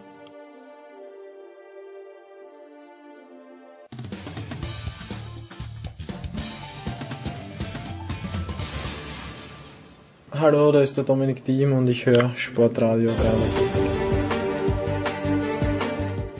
Ja, nach der kurzen Pause, Nicolas Martin ist natürlich gleich dabei geblieben. Andreas Renner haben wir wieder aus seiner Arbeitsphase, möchte ich sagen, entlassen, nicht entlassen, wir haben ihn rausgeholt und neu dazugekommen ist von der Draft.de und von GWL TV und Radio Christian Schimmel. Servus Christian. Einen wunderschönen guten Tag. Viel, wahnsinnig viel war nicht los, Nicola. Wir haben gesagt, warum nicht ein Viertelstündchen, 20 Minuten über die GFL plaudern? Und wenn ich wir sage, meine ich nicht mich, sondern euch drei. Nicola, take it away, please. Ja, können wir ja schon. Ähm, ja, also, es gab insgesamt zwei Spiele am letzten Wochenende. Es wird ein Spiel am nächsten Wochenende geben. Das Ganze konzentriert sich auf den Süden und vor allen Dingen auf die bayerischen Teams. Die Münchner, Andreas, die Cowboys, die hatten die Stuttgart Scorpions zu Gast. Die Münchner, ähm, ja, 24, 31 am Ende. Ein Spiel, in dem die Cowboys zweieinhalb Viertel oder so Probleme hatten und dann aufdrehen und am Ende ist es dann wieder eine knappe Niederlage und wenn man sich die Bilanz so anschaut, man hat jetzt fünf Punkte, das sind zwei Siege gegen die Comets und ein Unentschieden gegen Kirchdorf. Das heißt, man war in vielen Spielen drin, aber die Bilanz ist, nennen wir es enttäuschend? Ja, sie haben immer noch zwei Siege und die haben sie schon ziemlich lange. Äh, das ist äh, klar, das ist enttäuschend. Bei den Cowboys ist Potenzial da. Aber man muss halt auch klar sagen, sie haben äh, erkennbare Schwächen. Die haben das Hinspiel in Stuttgart verloren, äh, die haben zwischendurch in Kirchdorf verloren, hatten jede Menge Chancen in der gegnerischen Red Zone Punkte zu machen. Es waren immer nur Field Goals. Äh, dann haben sie immer wieder schwächere Phasen gehabt im Spiel, wo der Gegner davonziehen konnte. Am Ende brauchen sie dann hektische Comebacks, die sie beinahe, aber nicht ganz vollenden können, haben sowohl in Stuttgart als auch in Kirchdorf ähm, verloren, weil sie in letzter Sekunde Field Goal Chancen nicht nutzen konnten. Ja, das ist äh, sicher eine, eine Saison, auf die die Munich Cowboys bis jetzt zurückschauen und sagen, was hätte äh, sein können, weil äh, genauso wie das jetzt zwei Siege sind, könnten es auch fünf Siege sein. Es wäre auch darstellbar gewesen. Äh, Gerade im Hinspiel in Stuttgart waren sie über weite Strecken die bessere Mannschaft und äh, das, die, die zwei Spiele gegen Kirchdorf das war halt auch, äh, in, in, in München haben sie eine schlechtere Phase gehabt zwischendrin, in Kirchdorf hätte man auch nicht verlieren müssen, also ja, viele Chancen vergeben und äh, das, äh, sagen wir mal, das äh, Talent von Spielern wie äh, Brady Bowles, wie Kai Silbermann und äh, ähm, wie vor allen Dingen Jalen Zachary, dem amerikanischen Receiver, das wird hier dann schon ein wenig ähm, verschwendet. Also das sind Spieler, die gut genug wären, um die Playoffs zu erreichen, eigentlich. Christian, was fehlt in München? Ist es dann Glück? Ich meine, wenn ich sehe, die, sie kommen auf 24, 17 ran, das nächste Play rutscht der Safety der Münchner aus und das ist ein 83 Yard Touchdown für die, für die Stuttgarter irgendwie, äh, ja, da, da passt, da, da kommt dann alles zusammen, ne? Ja, bei der offenen Meisterschaften sich selber ins Fuß zu schießen, sind die Münchner meiner Meinung nach jetzt schon an den Dresden Monarchs vorbeigezogen. Ähm, und an den Marburgern? Oder noch nicht? Was hast du mit Marburg? Ne, die Marburg waren am Anfang der Saison aus dem Stadion geschossen. Marburg hat Stuttgart aus dem Stadion geschossen. Marburg hat in München relativ souverän gewonnen. Also Marburg ich finde, die sind momentan gerade relativ am Anfang der Saison inne, das Hä? wollte ich damit sagen. Marburg hatte am, hatte am, Anfang der Saison die Position inne, sich selbst in den Fuß zu schießen. Das war ja, das aber Ding. selbst da fand ich es, also das Stuttgart-Spiel, ja, bei Frankfurt, weiß ich nicht. Also ich habe die in der Hinsicht nie gesehen. Bei denen war es am Anfang der Saison so ein kleines Execution-Problem. Ähm, das Kirchdorf-Spiel war relativ wild, klar, da könnte man auch mit Sicherheit ein paar Beispiele finden, aber so souverän wie die die letzten Wochen aufgetreten sind, sind die für mich da nicht in der Debatte. Und was München fehlt, keine Ahnung, ein Laufspiel, das wäre mal das erste. Ich glaube auch nicht, dass wir das diese Saison nochmal sehen werden. Ähm, Im Prinzip ist seit dem Abgang von Fabian Gärtner vor zwei Jahren nichts mehr los. In der Hinsicht, da hatten sie schon letztes Jahr extreme Probleme. Ähm, das ja, ist, das ist das. Hä? Ja, aber da sind wir dann halt auch an dem Punkt, ähm, wenn wir jetzt uns mal davon lösen, wie, wie die Running Backs heißen, München hat seit Jahren keine gute Offensive Line. Also das ist die Basis von dem Problem, glaube ich. Ja, wobei ich dir sagen würde, das würden vermutlich von 16 GFL-Teams vielleicht 14, also ich meine, die Frage ist, wie viele GFL-Teams sind mit ihrer Offensive Line zufrieden so, aber ich weiß, was du meinst. Ähm, ich finde den Pass Pro gar nicht so schlecht in, in München. Der, der Bowles hat schon zum Teil gut gegen Kirchdorf hatten sie ein paar Probleme, aber sonst ähm, machen die da schon in aller Regel einen recht guten Job ähm, keine Ahnung, der Süden ist halt so, ist halt, äh, ist halt ab, ab Platz, ja, Platz vier, vielleicht ab Platz drei, wenn Marburg einen schlechten Tag hat, ähm, ist es halt eine, eine sehr, sehr offene Geschichte. Und eigentlich dachten wir vielleicht, dass München besser ist, sind sie aber nicht. Sie sind Middle of the Pack. Und wenn sie so weiter verlieren und unten die Teams halt nochmal ein bisschen Morgenluft schnuppern, dann könnte es tatsächlich nochmal eng werden äh, in Richtung Abstiegskampf. Ähm, und das ist schade, weil das Talent in der Mannschaft ist, ist glaube ich, schon gegeben, gerade auf Receiver. Ähm, Im Defensive Backfield haben sie ein paar sehr gute Jungs. Ähm, aber sie kriegen es momentan nicht hin und das, das hat ja auch, auch, auch Holly im Interview gesagt, dass die halt erstmal sich meistens aus einem 10 oder 14 Punkte Loch rausbuddeln müssen und das ist halt dann schwer. Und ähm, dann hast du halt diese vielen engen Spiele und äh, ist natürlich total unglücklich, dass die jetzt alle verloren haben. Also in Kirchdorf müssen die es eigentlich gewinnen und, äh, und etliche andere enge Spiele auch, aber ja, im Football gibt's keine, das ist jetzt ein, ein Tackerwurf in Marburg für dich, im, im Football gibt's keine Schönheitspunkte am Ende, sondern da steht ein Score und ähm, ich bin gespannt, ob München nochmal unten reinrutscht. Karen Holly, der in der Pressekonferenz das auch begründet hat mit, man hat wieder versucht, das Laufspiel zu etablieren, hat halt nicht funktioniert und dann äh, war es, da war das Loch schon relativ groß. Kann man sich die Frage stellen, vielleicht lässt man es einfach dann mit dem Laufspiel und lässt Boards werfen, bis der Arzt kommt. Also noch mehr als jetzt schon, was soll's. Ähm, Christian, auf der anderen Seite die Stuttgarter, wir wissen, Head Coach Jermaine Green will vom Wort Playoffs nichts hören. Er wird sich aber schwer dagegen wehren können, so wie die Saison im Augenblick läuft, weil so langsam ist der Abstand zu den Nicht-Playoff-Plätzen so groß, dass man sich fragt, wer da noch kommen soll. Ja, ein Satz noch vielleicht zu, zu, zu, zu Stuttgart und Attackieren und München. Marburg hat ja im Prinzip in der Vorwoche das, die, die, die Schablone geliefert, wie man diese, wie man diese Defense attackiert. Um, ähm, und da gibt's in der Passverteidigung schon echt Lücken und natürlich sehen die Stuttgarter momentan aktuell ähm, auf jeden Fall wie das viertbeste Team aus. Ich meine, sie haben auch den Sieg gegen Marburg, haben zwar den direkten Vergleich verloren, das heißt, Platz drei wird vermutlich schwierig. Auf der anderen Seite, sie spielen noch zweimal gegen Frankfurt. Im Moment wirken sie allerdings für mich trotzdem ein Stück weiter weg von, von einem möglichen Platz zwei als vielleicht zu Saisonbeginn. Das liegt auch, dass ich der Defense nicht so wirklich traue. Ich glaube, das wird wieder wesentlich besser, wenn, wenn, wenn Konstantin Katz wieder spielt, ähm, weil er einfach enorm wichtig ist in dieser Secondary. Ähm, Ansonsten, es haben jetzt schon Mannschaften auch gezeigt, wie man, wie man die attackieren kann. Und bei Eubank, das hat Andreas, glaube ich, vor drei Wochen mal so schön gesagt, ist es tatsächlich so, dass der sehr gute Tage hat, wo er wie einer der besten GFL-Quarterbacks aussieht und er hat halt auch Tage, wo halt überhaupt nichts läuft und wo du aber auch nicht das Gefühl hast, dass er sich dann nochmal aus dem Loch rausbuddeln kann. Und das ist so ein bisschen das Problem.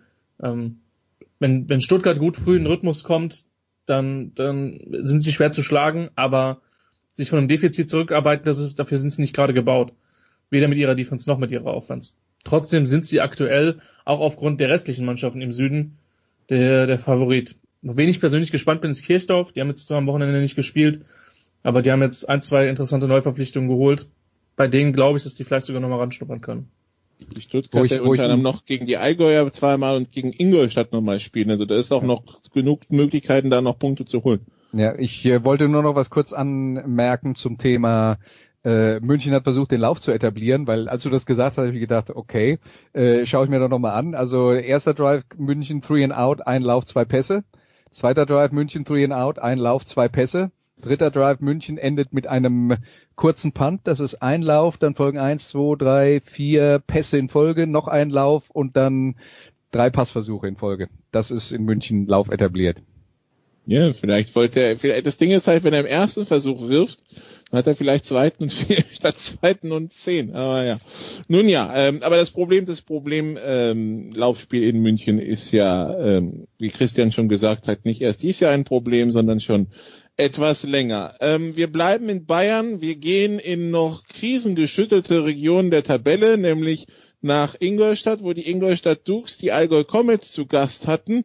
Und das war so ein bisschen das Spiel für, ums Überleben für die Ingolstädter. Sie haben es gewonnen, Andreas. 31 zu 21 gegen die Comets. Das heißt, sie haben auch den direkten Vergleich gewonnen. Würde heißen, gewinnt keiner mehr ein Spiel in dieser Saison, sind am Ende die Dukes vor den Comets, beziehungsweise solange die Dukes genauso viele Punkte holen wie Allgäu in dem restlichen Saison, sind sie immer noch vorne. Ähm, ja, äh, hast du dir ein ruckelfreies Bild von diesem Spiel machen können, Andreas? Nein. Ansonsten. Ja, eine, eine eindeutige Antwort auf deine Frage, nein. Soll ich jetzt noch mehr dazu sagen oder reicht das, du willst mir noch eine Frage stellen? ähm, ja, äh, bei den Allgäuern haben wir ja viele Veränderungen gesehen. Die Ingolstädter rotieren fleißig durch, haben ja auch schon wieder den Offense Coordinator getauscht. Ähm, das sieht man wahrscheinlich auf dem Platz, ne? Ja, äh, also man könnte ja auch sagen, den, äh, ähm, den Coordinator haben sie getauscht, weil man auf dem Platz gesehen hat, dass es nicht funktioniert. Es ist halt, was mich ein bisschen gewundert hat bei den Allgäu Comets, sie haben einen neuen Quarterback geholt vor diesem wichtigen Spiel gegen die Ingolstadt Dukes. Aber der kommt dann so kurzfristig, dass, kurzfristig, dass er tatsächlich in diesem Spiel bei den Ingolstadt Dukes seine erste Partie macht. Wundert mich das dann, dass er eine Trefferquote hat von unter 50 Prozent und drei Interceptions wirft? Nö, wundert mich nicht. Also das ist eigentlich, äh, das ist dann eigentlich normal. Jetzt muss man sagen, die Leistung, die er gebracht hat, hätte Calvin Stitt, der englische jetzt Backup Quarterback der Allgäu Comets vermutlich nicht besser gebracht nach allem, was wir bis jetzt in dieser äh, Saison von von ihm gesehen haben. Aber ja, das äh, hat mich dann schon ein bisschen gewundert, dass man die Sache so angeht, dass man ihm überhaupt kein Trainingsspiel gönnt und äh, ihn dann sofort ins kalte Wasser wirft. In so einem wichtigen Spiel gegen Ingolstadt ist natürlich ein, äh, ein großes Problem. Ingolstadt hat sicher auch nicht doll gespielt aber die haben halt mit den zwei Schummbrüdern zwei sehr talentierte junge deutsche Receiver. Äh, Sebastian Kurrer war jetzt nach Verletzung auch wieder mit dabei. Also gerade auf Receiver finde ich die nicht so schlecht äh, aufgestellt. Ja, äh, letzten Endes glaube ich gerade, wenn, wenn wir nur auf die Offensive schauen, ist Ingolstadt die bessere Mannschaft als die Allgäu Comets. Zwischenfrage, Zwischenfrage. Ja. Äh, weil wir uns ja hier jetzt nur in den unteren Tabellenregionen bewegen. Aber wie groß ist denn der Druck aus der GFL 2? Mit anderen Worten, wie viele Mannschaften wollen da wirklich aufsteigen? Will das jeder, der vorne mitspielt? Und wie groß ist der finanzielle Unterschied zwischen GFL und GFL 2? Muss man da eine Million mehr oder 500.000 mehr aufstellen oder reichen 20.000? Erleuchtet mich, wer auch immer sich angesprochen fühlt, Nicola. Das heißt, ich soll mich abgesprochen fühlen. Nein, ja? nein, nein, gib, gib, gib das Wort weiter an diejenigen, die sich vielleicht noch angesprochener fühlen. Also Christian weiß bestimmt ein Team in der GFL 2, das unbedingt die GFL will. Ähm, also ich habe das Jahr, ja. genau. Ähm, das ist, das ist, das ist, das ist jedes Jahr aufs Neue, würde ich sagen, äh, anzubetrachten. Also es gibt Teams, die haben ein Selbstverständnis, dass sie in die GFL gehören, selbst wenn sie absteigen. Das wäre Düsseldorf zum Beispiel. Das ist aktuell, das sind aktuell die Saarland Hurricanes. Ähm, München auch, oder? Also München hat natürlich auch das Selbstverständnis. also wenn München absteigen würde, dann würden sie sofort wieder hoch wollen, ja. Okay. Ähm, die, es gibt dann Teams, die von unten mit Schwung kommen und dann irgendwann tatsächlich das die GFL ins Auge fassen. Da wäre ja Ingolstadt, äh, die über die jetzt in den zehn Jahren hochgekommen sind. Wir hätten Allgäu, die irgendwann 2008 oder 2009 auf Reset gedrückt haben und dann hochgekommen sind. Wir haben aktuell Elmshorn, die in der GFL 2 jetzt sind im Norden und hoch anscheinend hoch wollen und sich dafür die Mittel geben. Also es gibt aber auch Teams wie Ravensburg, wenn wir letztes Jahr schauen, die werden Meister im Süden und was dann in der Relegation angetreten ist, was irgendwie so im Hinspiel zum Teil mit zweiter Mannschaft und im Rückspiel fast nur mit zweiter Mannschaft war, da hatte man jetzt nicht zwingend den Eindruck, dass sie mit der Brechstange hoch wollen. Also das ist von Jahr zu Jahr anders. Und äh, also es gibt Teams, die wollen unbedingt hoch und es gibt Teams, und Christian hat gerade Wiesbaden genannt, ich glaube, die sind ganz glücklich in der GFL 2 und ähm, solange sie nicht absteigen und nichts mit dem Aufstieg zu tun haben, war das eine super Saison. Der Christian sieht das anders. Das war sarkastisch. ja, aber es, es, gibt nur, äh, es gibt nur ein Team in der GFL 2, das, das sich als GFL 1 Team bezeichnet. Das ist schon letztes Jahr passiert. Aktuell sind die Hurricanes auf einem guten Weg, zumindest Meister zu werden. Ob es dann der Relegation reicht, muss man dann, müsste man dann sehen. Aber da sind die letzten Messen auch noch nicht gelesen, weil es da mit Biberach auf jeden Fall und Ravensburg auch noch zwei Konkurrenten mindestens gibt was man dann eben aber auch bei so Mannschaften wie Ingolstadt und äh, den Allgäu Comets sieht, die Nikola jetzt eben angesprochen hat, die aufgestiegen sind in den letzten Jahren, gilt vielleicht auch für die Kirchdorf Wildcats. Man merkt dann halt, wenn man GFL spielt, dass äh, die Herausforderungen groß sind und dass auch die Anforderungen an die Mannschaften groß sind und dass man da ein gewisses finanzielles Format bieten muss, sonst kann man da nicht mithalten. Und wenn man das nicht hat, dann merkt man vielleicht auch irgendwann nach drei, vier Jahren in der GFL, äh, mal wieder, dass man vielleicht dann doch gar nicht in die GFL unbedingt gehört. Also zumindest nicht auf jeden, um jeden Preis. Ja, man hat sich's mal angeschaut. Das hat doch auch Schaden. Ja. Ja. ja aber, der, aber tatsächlich der Sprung in die GFL 2 zur GFL, wenn das finanziell ist, der ein, ist das eine, wo sich alle wirklich irgendwie die Nase blutig schlagen. Das ist wirklich die, die, das Personelle und der Einsatz und äh, wie der Unterschied im Coaching. Also der, der organisatorisch scheint das ein Riesenschritt zu sein, Andreas. Ne? Ja, das, das ist es auch und ähm, das ist äh, es ist immer noch, sagen wir mal, für einen für, für einen Verein wie Kirchdorf nicht äh, also eine Möglichkeit, wenn man so ein bisschen einen finanziellen Rahmen hat äh, und gute Arbeit leistet, das von der zweiten in die erste Liga aufzusteigen. Aber äh, es geht dann auch darum, dieses Engagement über Jahre hinweg zu halten. Dann reicht es nicht, dass man vielleicht mal in einem Jahr gut äh, Sponsoringgelder ein, äh, äh, eintreiben kann, sondern das braucht man dann halt permanent. Ja? Und die Anforderungen der GFL sind nicht gering. Ähm, und ja, man braucht, man braucht immer bessere Spieler und man braucht Leute, die die Spieler trainieren können. Und ja, der, der, der Schritt ist riesengroß und darüber muss man, also darüber müsste man sich mehr im Klaren sein, als die meisten Vereine das sind, glaube ich. Vielleicht vorher Gedanken machen. Das wäre fantastisch. Ja. Und vielleicht vorher schon Sponsoren anzapfen. Herrlich. Das war's mit äh, unserem Football-Teil. Nicola und Christian plaudern ja auch sonst äh, unbeaufsichtigt von mir und deswegen ist das Ergebnis noch viel besser als jetzt, wo ich meine blöden Zwischenfragen stelle. Danke euch dreien. Wir machen eine kurze Pause in der Big Show 415 und machen dann weiter mit, ich weiß gar nicht was, aber irgendwas kommt ganz bestimmt.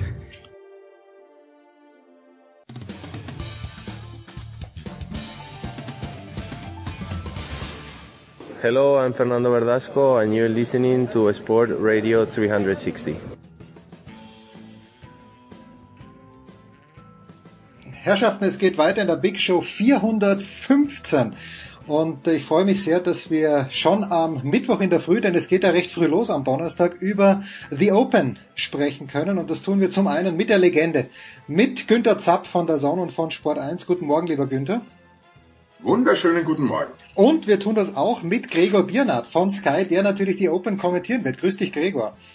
Guten Morgen, ihr beiden. Gregor, pass auf, ich bin in Österreich und die kleine Zeitung hat am Montag in der Früh auf ihrem Titelblatt gehabt, oben rechts Novak Djokovic, wollte ich nicht sehen, weil ich Federer-Fan bin, aber links ein Bild von Bernd Wiesberger und da stand ganz fett drunter, Bernd Wiesberger fährt mit einem Turniersieg zu The Open. Man hat sich nicht getraut, hier eine Prognose abzugeben, aber wie würde denn deine Prognose für Bernd Wiesberger lauten, nachdem er in Schottland, glaube ich, gewonnen hat? Ja, genau. Der, ähm, der hat die letzten beiden Turniere. Also ich glaube, der hat sich jetzt in, in Irland die Woche vorher ähm, erst noch qualifiziert für die Open. Und ähm, dann hat er eine Woche später gewonnen. Ich würde sogar fast sagen, dass äh, diese Top-10-Platzierung in Irland vor zwei Wochen hinsichtlich der Open in Port Rush fast noch ein bisschen mehr wert ist als der Sieg vergangene Woche, denn ähm, der La Hinge Golf Club, wo vor zwei Wochen gespielt wurde, der ist deutlich ähnlicher ähm, zum Royal Port Rush, wo die Open jetzt stattfindet, als der äh, Platz in der letzten Woche. Aber nichtsdestotrotz, das war ein Rolex Series Turnier, ähm, der hat sich über über eine Million Euro ungefähr äh, eingestrichen mit einem Turniersieg und ähm, hat sich wieder die letzten zwei Wochen wahnsinnig nach vorn gespielt ähm, war schon der zweite Sieg wieder in dieser Saison. Also der ist, der ist echt so gut drauf, ähm, muss man eigentlich automatisch jetzt irgendwie mal zu den erweiterten Titelkandidaten aufgrund seiner Leistung zählen. Das ist natürlich dann echt nochmal eine andere Geschichte, so ein ähm, bei so einem Major wirklich vorne mitzuspielen, wenn du die komplette Weltrangliste um dich rum hast, also sagen wir die, die Top 50 der Welt. Äh, da, ich bin richtig gespannt, wie er aus den Startlöchern kommt morgen. Dennoch, Günther, also mein Eindruck ist ja immer, Golf ist die am wenigsten vorhersehbare Sportart in dieser Hinsicht, finde ich. Du kannst davor drei Turniere gewonnen haben und dann haust du am, am Freitag oder am Donnerstag schon den Ball einmal ins Wasser und das ganze Turnier ist im Arsch. Glaubst du an Momentum im Golf? Ja, auf jeden Fall. Also äh, Phil Mickelson war es vor zwei oder drei Jahren jetzt schon. Der hat die Scottish Open gewonnen und dann im Anschluss äh, die Open. Also es gibt durchaus dass du eben den Schwung mitnimmst. Und, und, und Gregor hat ja schon gesagt, in, in Irland war er Zweiter, jetzt Erster, mehr geht eigentlich nicht mehr, kann natürlich auch, klar, das, da, da hast du völlig recht, andersrum gehen, ich würde jetzt nicht vom Wasser ausgehen auf dem Linkskurs, aber ins dicke Gras und dann schlechte Annäherung, also da drei, vier über ist da durchaus an einem Loch mal drin. Und damit kannst du natürlich in so einem Feld, äh, kannst dich rausschießen, also es ist in der Tat äh, nicht vorhersehbar, aber er ist gut drauf und das nimmst du mit. Ich meine, äh, Golf wird unter anderem ja auch äh, sehr von der äh, mentalen Stärke bestimmt und die hat er momentan ganz sicher nach dem, nach dem Seuchenlade. Letztes ist er wieder da und, und kann befreit aufspielen. Platz eins in, in der, im Race to Dubai, also in der europäischen Liste durch den Sieg jetzt. Also er steht ganz oben. Tja, liebe Eltern, schickt eure Kinder raus und lasst sie Golf spielen lernen. Günther und ich haben versagt, aber das muss ja nicht für alle gelten. Aber wir haben ja nicht als Kinder angefangen. Das ist richtig. Ja, wir haben, aber unsere Kinder haben wir auch nicht früh genug auf dem Tennis, äh, auf dem Golfplatz getrieben. Günther, das, Das stimmt.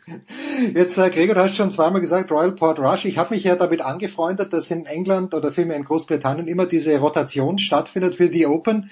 Mit diesem Platz hatte ich überhaupt noch nie was zu tun. Warum dort und wie, was ist das für ein, für ein Platz? Ja, da hat der die Open das letzte Mal auch irgendwann in den 50ern stattgefunden. Ist auch ein ähm, was das ist ein klassischer, ja, es ist ein, es ist ein Linksplatz. Es gibt eigentlich, glaube ich, es gibt entweder Linksplätze oder keine Linksplätze, deswegen klassischer Linksplatz zu sagen irgendwie überflüssig.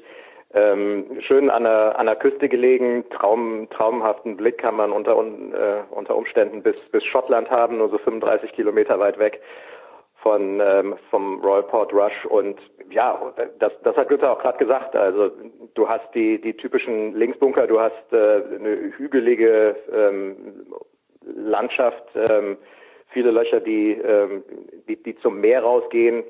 Du hast immer Wind und ähm, und du hast diese diese Fescue-Gräser, die sind zwar äh, relativ dünn, aber die lassen sie dann auch schön hoch rechts und links. Ähm, ist einfach eine, eine riesen Herausforderung und das Ganze ähm, lebt wirklich vom Wind, weil das hat die, das haben die letzten zwei Wochen gezeigt, da ist wirklich niedrig gescored worden in Irland und Schottland, weil es, glaube ich, an, an acht Tagen von diesen Turnieren irgendwie an einmal vielleicht ein bisschen windiger wurde, aber ansonsten war es total ruhig, das Meer total ruhig. Dann sind Linksplätze verhältnismäßig einfach, was man auch an den, an den Endergebnissen sieht. Das soll jetzt in dieser Woche ein bisschen anders werden. Es soll äh, kühler werden und auf jeden Fall auch windiger. Und ähm, das bringt dann tatsächlich ähm, wieder die Spieler ins Spiel um den Titel, die in der Lage sind, den Ball wirklich äh, flach und auch, auch geradeaus, also kontrolliert flach zu schlagen. Das war eigentlich die letzten zwei Wochen relativ egal. Äh, da konntest du einfach ganz normales Golf spielen. Die Grüns waren weich, da kon die konntest du anspielen. Normalerweise sind die Grüns durch Wind und, ähm, und, und Sonne auch ausgetrocknet, sind unheimlich hart und ähm, du musst, die, musst ein völlig anderes Golf spielen. Also ich glaube, das wird in dieser Woche ein ganz anderer Test als in den letzten beiden. Ja, und wer sind diese Spieler? Günther Francesco Molinari letztes Jahr gewonnen, hat mich natürlich sehr gefreut, obwohl ich jetzt äh, ihn nicht für den ganz großen Charismatiker halte, aber irgendwie war das dann ja lässig mit dem Ryder Cup. Wen, wen, außer natürlich Bernd Wiesberger, sehen wir vorne, Günther, was beim Golfen natürlich immer schwierig ist. Ja, man, man, man, ungefähr. Nein, man ist natürlich, also die Geschichte 51 zuletzt, Gregor hat ja schon gesagt, äh, in Nordirland, äh, dass sie gespielt haben, man ist da hingegangen, weil die Iren und Nordiren äh, in den letzten Jahren, Jahrzehnten, das wird ja lang vorausgeplant war, äh, wieder eine Rolle spielen. Rory McIlroy natürlich ist da an der Spitze zu nennen. Darren Clark wird das Turnier eröffnen, der kommt aus Portrush, also Homeboy. Das ist natürlich auch so, so ein Moment. Äh, ich würde ihn nicht abschreiben, ist zwar jetzt 50 und schon äh, deutlich ergraut, aber ist gut drauf, kennt natürlich den Platz wie seine Westentasche, er ist auf dem groß geworden. Also ich würde schon mit, mit irgendeinem der Iren, Nordiren äh, auf dem Platz rechnen. Tiger würde ich rausnehmen bei dem Turnier, glaube ich, glaube ich nicht. Äh, hat jetzt auch lang Pause gemacht, aber dass er sich da nochmal umstellt, äh, eher gewinnt er nochmal das Masters als, als das hier. Und ansonsten äh, ist, ist gerade die Open, wenn man die Geschichte durchschaut, ein Turnier, da, da taucht irgendeiner auf, den du vorher und auch nachher nie mehr irgendwo hörst und siehst.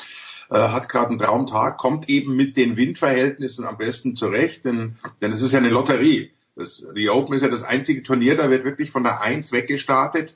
Äh, alle, also da gibt's nicht den Doppelstart wie sonst bei allen Turnieren von Eins und Zehn am Anfang, sondern auch am ersten Tag um 6.35 Uhr fangen die ersten an und um 16.35 Uhr, also zehn Stunden später, schlagen erst die letzten ab.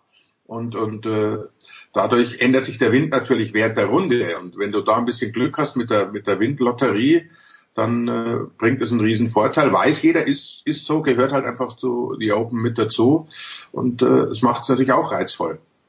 Hat denn, und wir werden es dann gesehen haben, hoffentlich auf Sky, Gregor, aber hat denn Darren Clark immer noch diesen überragenden Bart? Ich finde, ich möchte mal so aussehen wie Darren Clark, wenn ich alt bin.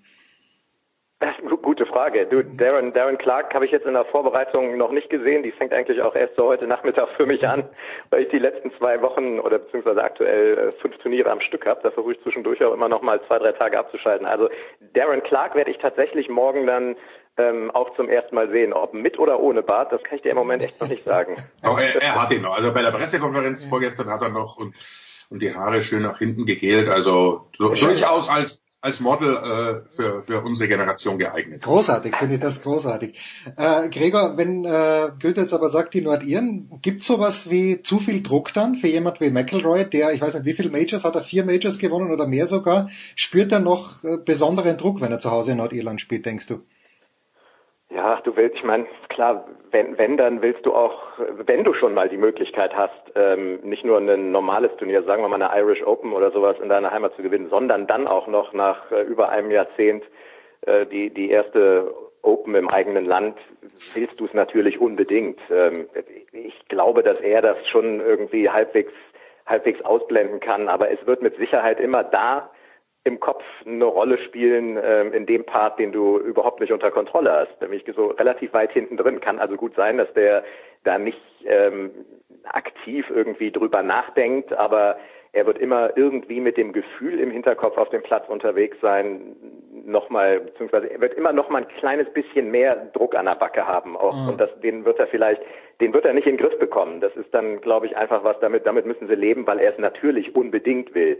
Ähm, aber auf der anderen Seite ist der, ähm, wenn einer das noch am ehesten verdrängen kann oder damit umgehen kann, das ist ja, viele Leute können mit, mit Druck nicht umgehen und die Jungs, die die Golfturniere gewinnen oder die die Tennisturniere gewinnen, ähm, die können den Druck ähm, zu, zu ihrem Vorteil nutzen und dann gehört er natürlich zu den Jungs, die das noch am ehesten könnten aus dem Feld hat eine Startzeit 10 Uhr 9 lokaler Zeit, also 11 Uhr 9 deutscher Zeit mit Gary Woodland und mit Paul Casey unterwegs. Äh, Günther, ich sehe hier einen deutschen Amateur im Feld. Ich weiß nicht, ob du uns ein kleines bisschen erleuchten kannst über Matthias Schmid. Ist dir der bekannt? Gehen wir zu Gregor. Günther, erzähl mir was. Äh, Matthias Schmid äh, hat sich qualifiziert durch seinen Sieg bei der Europameisterschaft der Amateure, ist also mhm, okay. Europameister amtierender und der kriegt automatisch einen Startplatz, das Ganze in Österreich. Er ist ein junger Mann, der, also 21 ist er, hat sich äh, durch die deutsche, schrägstrich bayerische Förderung äh, ausgezeichnet, war glaube ich in, in, in Nürnberg auch, da gibt es so ein, ein Sportgymnasium, das Golf anbietet, das, also kommt aus Bayern, Herzogenaurach ist sein Club und hat dann wie so viele äh, auch den Weg nach Amerika gesucht, aufs College, ist momentan in Louisville am College und äh, nutzt aber eben die Zeiten auch solche Dinge zu spielen wie, wie diese Amateur Europameisterschaft und damit verbunden jetzt natürlich der Traum, bei den Open zu spielen. Und leider äh, stand momentan äh, als einziger Deutscher, wir hoffen alle noch, man will niemandem was Schlechtes wünschen, aber Martin Keimer ist auf Platz eins der Warteliste. Also vielleicht, äh, dass sich heute einer auf der Range oder beim Pro Am verletzt, dann dürfte er noch mitspielen. Das wollte ich dich, äh, wäre meine nächste Frage gewesen, Gregor. Warum ist Martin Keimer nicht dabei? Wie funktioniert das? Er ist ja auch Major Champion. Da gibt's kein äh, lebenslanges Anrecht. Also er hat natürlich nicht die Open gewonnen, aber egal. Äh, warum ist Martin Keimer hier nur auf der Warteliste?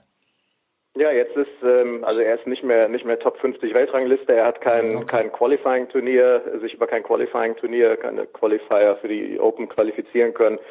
Und wann hat er die US Open gewonnen? 2004 14. 14, äh, ja. Ist, genau, da ist also gerade jetzt nach fünf Jahren die, äh, die Qualifikation für die anderen Majors abgelaufen. Also das heißt, er ist jetzt, äh, er ist auch gerade aus dieser Fünf-Jahres-Kategorie raus. Ähm, der muss sich jetzt wieder über die verschiedenen Wege, Qualifying-Turniere, mhm. Top 50 der Weltrangliste ähm, oder über die über eine gute Platzierung am Ende des Jahres ähm, in Amerika oder in Europa qualifizieren. Also der ist, der ist jetzt erstmal zumindest äh, für die Open raus. Na gut, also äh, ob Matthias Schmidt da alles rausreißen wird und Bernd Wiesberger, wir werden sehen. Wiesberger auch mit einer frühen Startzeit. Gregor, ich muss bei dir bleiben, weil du ja bei Sky bist. Ähm, Günther hat's ja gesagt, 6.35 Uhr lokaler Zeit geht's los, 7.35 Uhr deutscher Zeit. Ich gehe aber mal davon aus, dass die Übertragung von Sky ein kleines bisschen später beginnt. Wann geht's denn los? Wir machen die ersten, was machen wir, die ersten drei Tage, also Donnerstag, Freitag, Samstag von 11 bis 21 Uhr, also jeden Tag zehn Stunden. Und ja, eigentlich geht's mit zehn Stunden Sonntag auch weiter, aber da fangen wir eine Stunde früher an, weil sie ein bisschen früher dann letzten Endes fertig sein wollen. Da sind wir von 10 bis 20 Uhr live dabei. Das heißt du und äh, Carlo und äh, du Und Adrian. Ah, Adrian auch, okay. Na, Adrian ja, zehn Stunden ist ganz nett, dass wir uns die ja. zu, zu dritt teilen dürfen. Ja, das, das kann man auf jeden Fall so machen. Günther, eine Hand aufs Herz, äh, wen, wen siehst du vorne? Äh, ich, ich bleib dabei, Tommy Fleetwood. Der ist, der ist eigentlich fällig und der hätte es verdient. Äh, ich würde es ihm wünschen. Xander Schaufele, anybody? Oh, den sehe ich im Moment tatsächlich nicht so weit vorne. Ich hätte, ich hätte allerdings leider einen anderen, anderen Titelaspiranten auch wieder für diese Woche. Das ist zwar kein, kein Riesengeheimnis, äh, weil er irgendwie einen Major nach dem nächsten gewinnt, aber der hat in dieser Woche wahrscheinlich nochmal einen Riesenvorteil und das ist Brooks Köpker. Schon wieder, Ähm, oh Gott. Der hat, ja, der hat Ricky Elliott als Caddy und der ist auf dem Platz golferisch mehr oder weniger groß geworden. Selber Profi, der kennt den in- und auswendig, so gut wie kein anderer. Tiger hat zum Beispiel Port Rush vorher noch nie gespielt vor dieser Woche. Und das geht ein paar anderen, auch sicherlich einigen Amerikanern genauso. Und ähm, Brooks Koepka ist, ist dauerhaft in Topform bei Majors und jetzt bekommt er auch noch ähm, auf den Punkt genau angesagt, auf welchem kleinen Hügelchen er welches Eisen landen lassen, landen lassen muss, weil er diesen Ricky Elliott als äh, Local Caddy hat, also der erfahrenste auf dem Platz, den man sich überhaupt vorstellen kann im Feld. Und ich glaube, boah, und das äh, gepaart mit dieser aktuellen Form von Brooks Koepka ähm, wird und in meinen Augen ziemlich ziemlich tödliche Kombination für die Konkurrenz. Ja, aber Und er ist Weltranglisten Erster, das wollen wir jetzt irgendwie auch nochmal ganz kurz erwähnen, finde ich ganz unwichtig. müssen, müssen wir erwähnen, aber 13.04 Uhr Startzeit, äh, Günther, das kann auch schwierig sein, was den Wind angeht, oder? Wenn ich es richtig verstanden habe, ist eine 6.35 Uhr Startzeit gar nicht mal so übel.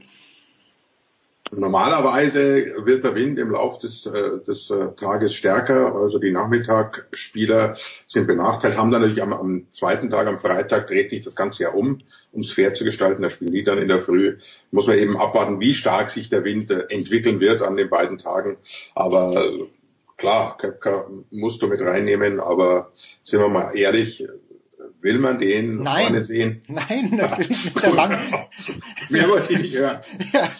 also bei aller Liebe, vielleicht ist er ein total lustiger Kerl, aber das langweilt mich. Aber okay. Was uns nicht langweilen wird, äh, Günther, und da müssen wir jetzt ganz stark sein, ist der unaufhaltsame Run des Hamburger Sportvereins zurück in die erste Liga, Gregor. Es ist unfassbar ruhig in Hamburg. Dieter Hecking hat, äh, das einzige, glaube ich, ist der neue Co-Trainer Tobias Sta- Schweinsteiger. Das ist die einzige Aufregung, die ich gehört habe. Das muss dich beunruhigen, dass es so ruhig ist, Gregor. Du, ich, äh, ich habe gerade äh, einen kleinen Golf-HSV-Trip in Kitzbühel hinter mir. Ich habe in Eichenheim mit einem Kumpel gespielt am Freitag und am Samstag sind wir tatsächlich bei teilweise strömendem Regen und irgendwie 14 Grad in den, auf den Sportplatz Kitzbühel gefahren Ja. und haben uns das legendäre Vorbereitungsspiel gegen Huddersfield Town angeguckt, wo sie es tatsächlich fertiggebracht haben, nicht ein einziges Tor zu schießen. Also wie auch immer die neu aufgestellt sind, ähm, die Probleme im Spielaufbau und insbesondere im Abschluss, auch mit völlig neuem Personal, die sind total geblieben. Aber ich, ich traue den Jungs. Ich finde der der Umbruch, ähm, das ist jetzt tatsächlich der der einzige und erste und äh, einzige Umbruch der der letzten Jahrzehnte, den sie machen. Die setzen da wirklich jeden vor die Tür. Gerade habe ich wieder von Ito, Janjicic und was weiß ich. Also ich habe das Gefühl, die haben da eine komplett neue Mannschaft. Ich glaube, sie setzen prinzipiell auf die richtigen Jungs. Das sind ähm, Spieler, die in der zweiten Liga eigentlich oben mitkicken müssten, dann mit einem mit der Option, aber auch in der ersten Liga zumindest ähm, in, in der unteren Hälfte dann eventuell mithalten zu können. Und das ist der einzige Anspruch, den der HSV haben kann. Also wenn sie, wenn alles gut läuft, wenn alles richtig gut läuft, ähm, können sie diese Saison schon aufsteigen. Aber mich wundert es mittlerweile überhaupt nicht mehr. Und ich fände es auch mittlerweile gar nicht mehr so dramatisch, wenn sie noch ein drittes Jahr in der zweiten Liga spielen. Sie haben jetzt begriffen, dass sie absolut nicht mehr der große HSV sind. Da setzen sie an. Ähm, bei dem einen oder anderen ist es im Kopf vielleicht noch nicht ganz angekommen, aber ich glaube, da machen Hofmann, Bolt und, und Hacking im Moment äh, einen absolut ordentlichen Job. Schön. Aber die Frage, die Günther und mich jetzt am meisten interessiert, wie hast du Eichenheim gespielt? Oh Mann, das ist auch so eine Wiese, da haben sie, da haben sie uns groß angeguckt, als wir gesagt haben, wir wollen da mit Trolley drüber gehen und der, der Starter, der Starter hat den Kopf geschüttelt und hat gesagt, wir sprechen uns nach der Sechs wieder und ich dachte, komm Junge, schau uns mal an, also so ein bisschen beieinander sind wir auch immer noch, selbst für unsere 50, die wir bald sind.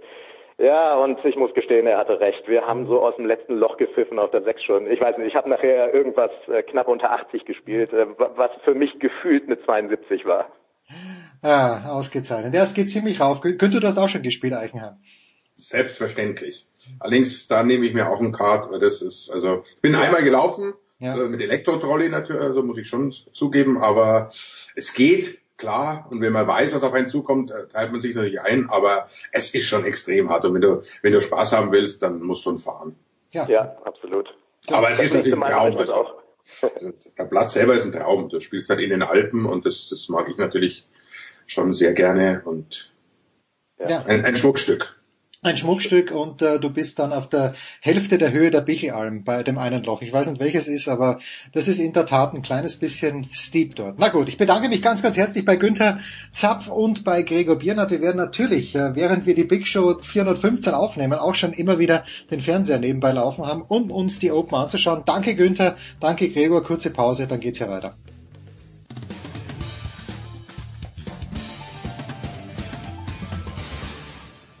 Ja, hallo, hier ist Steffen Weinhold. Ihr hört Sportradio 360.de und ich wünsche euch viel Spaß.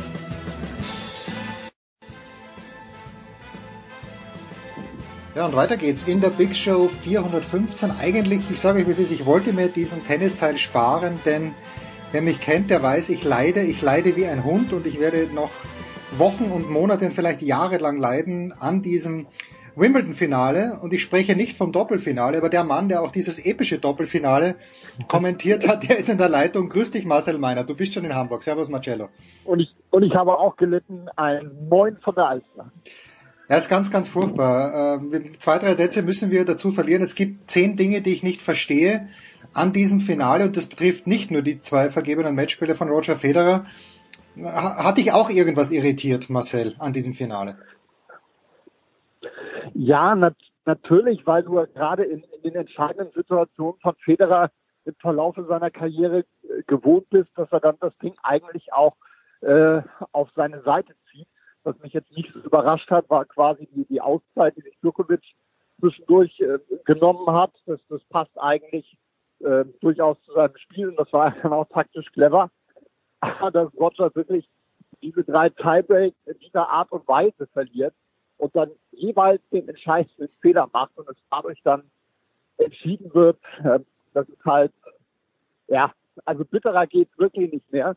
Und wenn man dann auch diesen wunderschönen Zusammenschnitt sieht, der dieser Tage im Internet kursiert, dass er seinerzeit im Finale gegen Andy Murray beim Matchball genau, genau die gleiche Situation gespielt hat. Also so eine Duplizität habe ich noch gar nicht gesehen.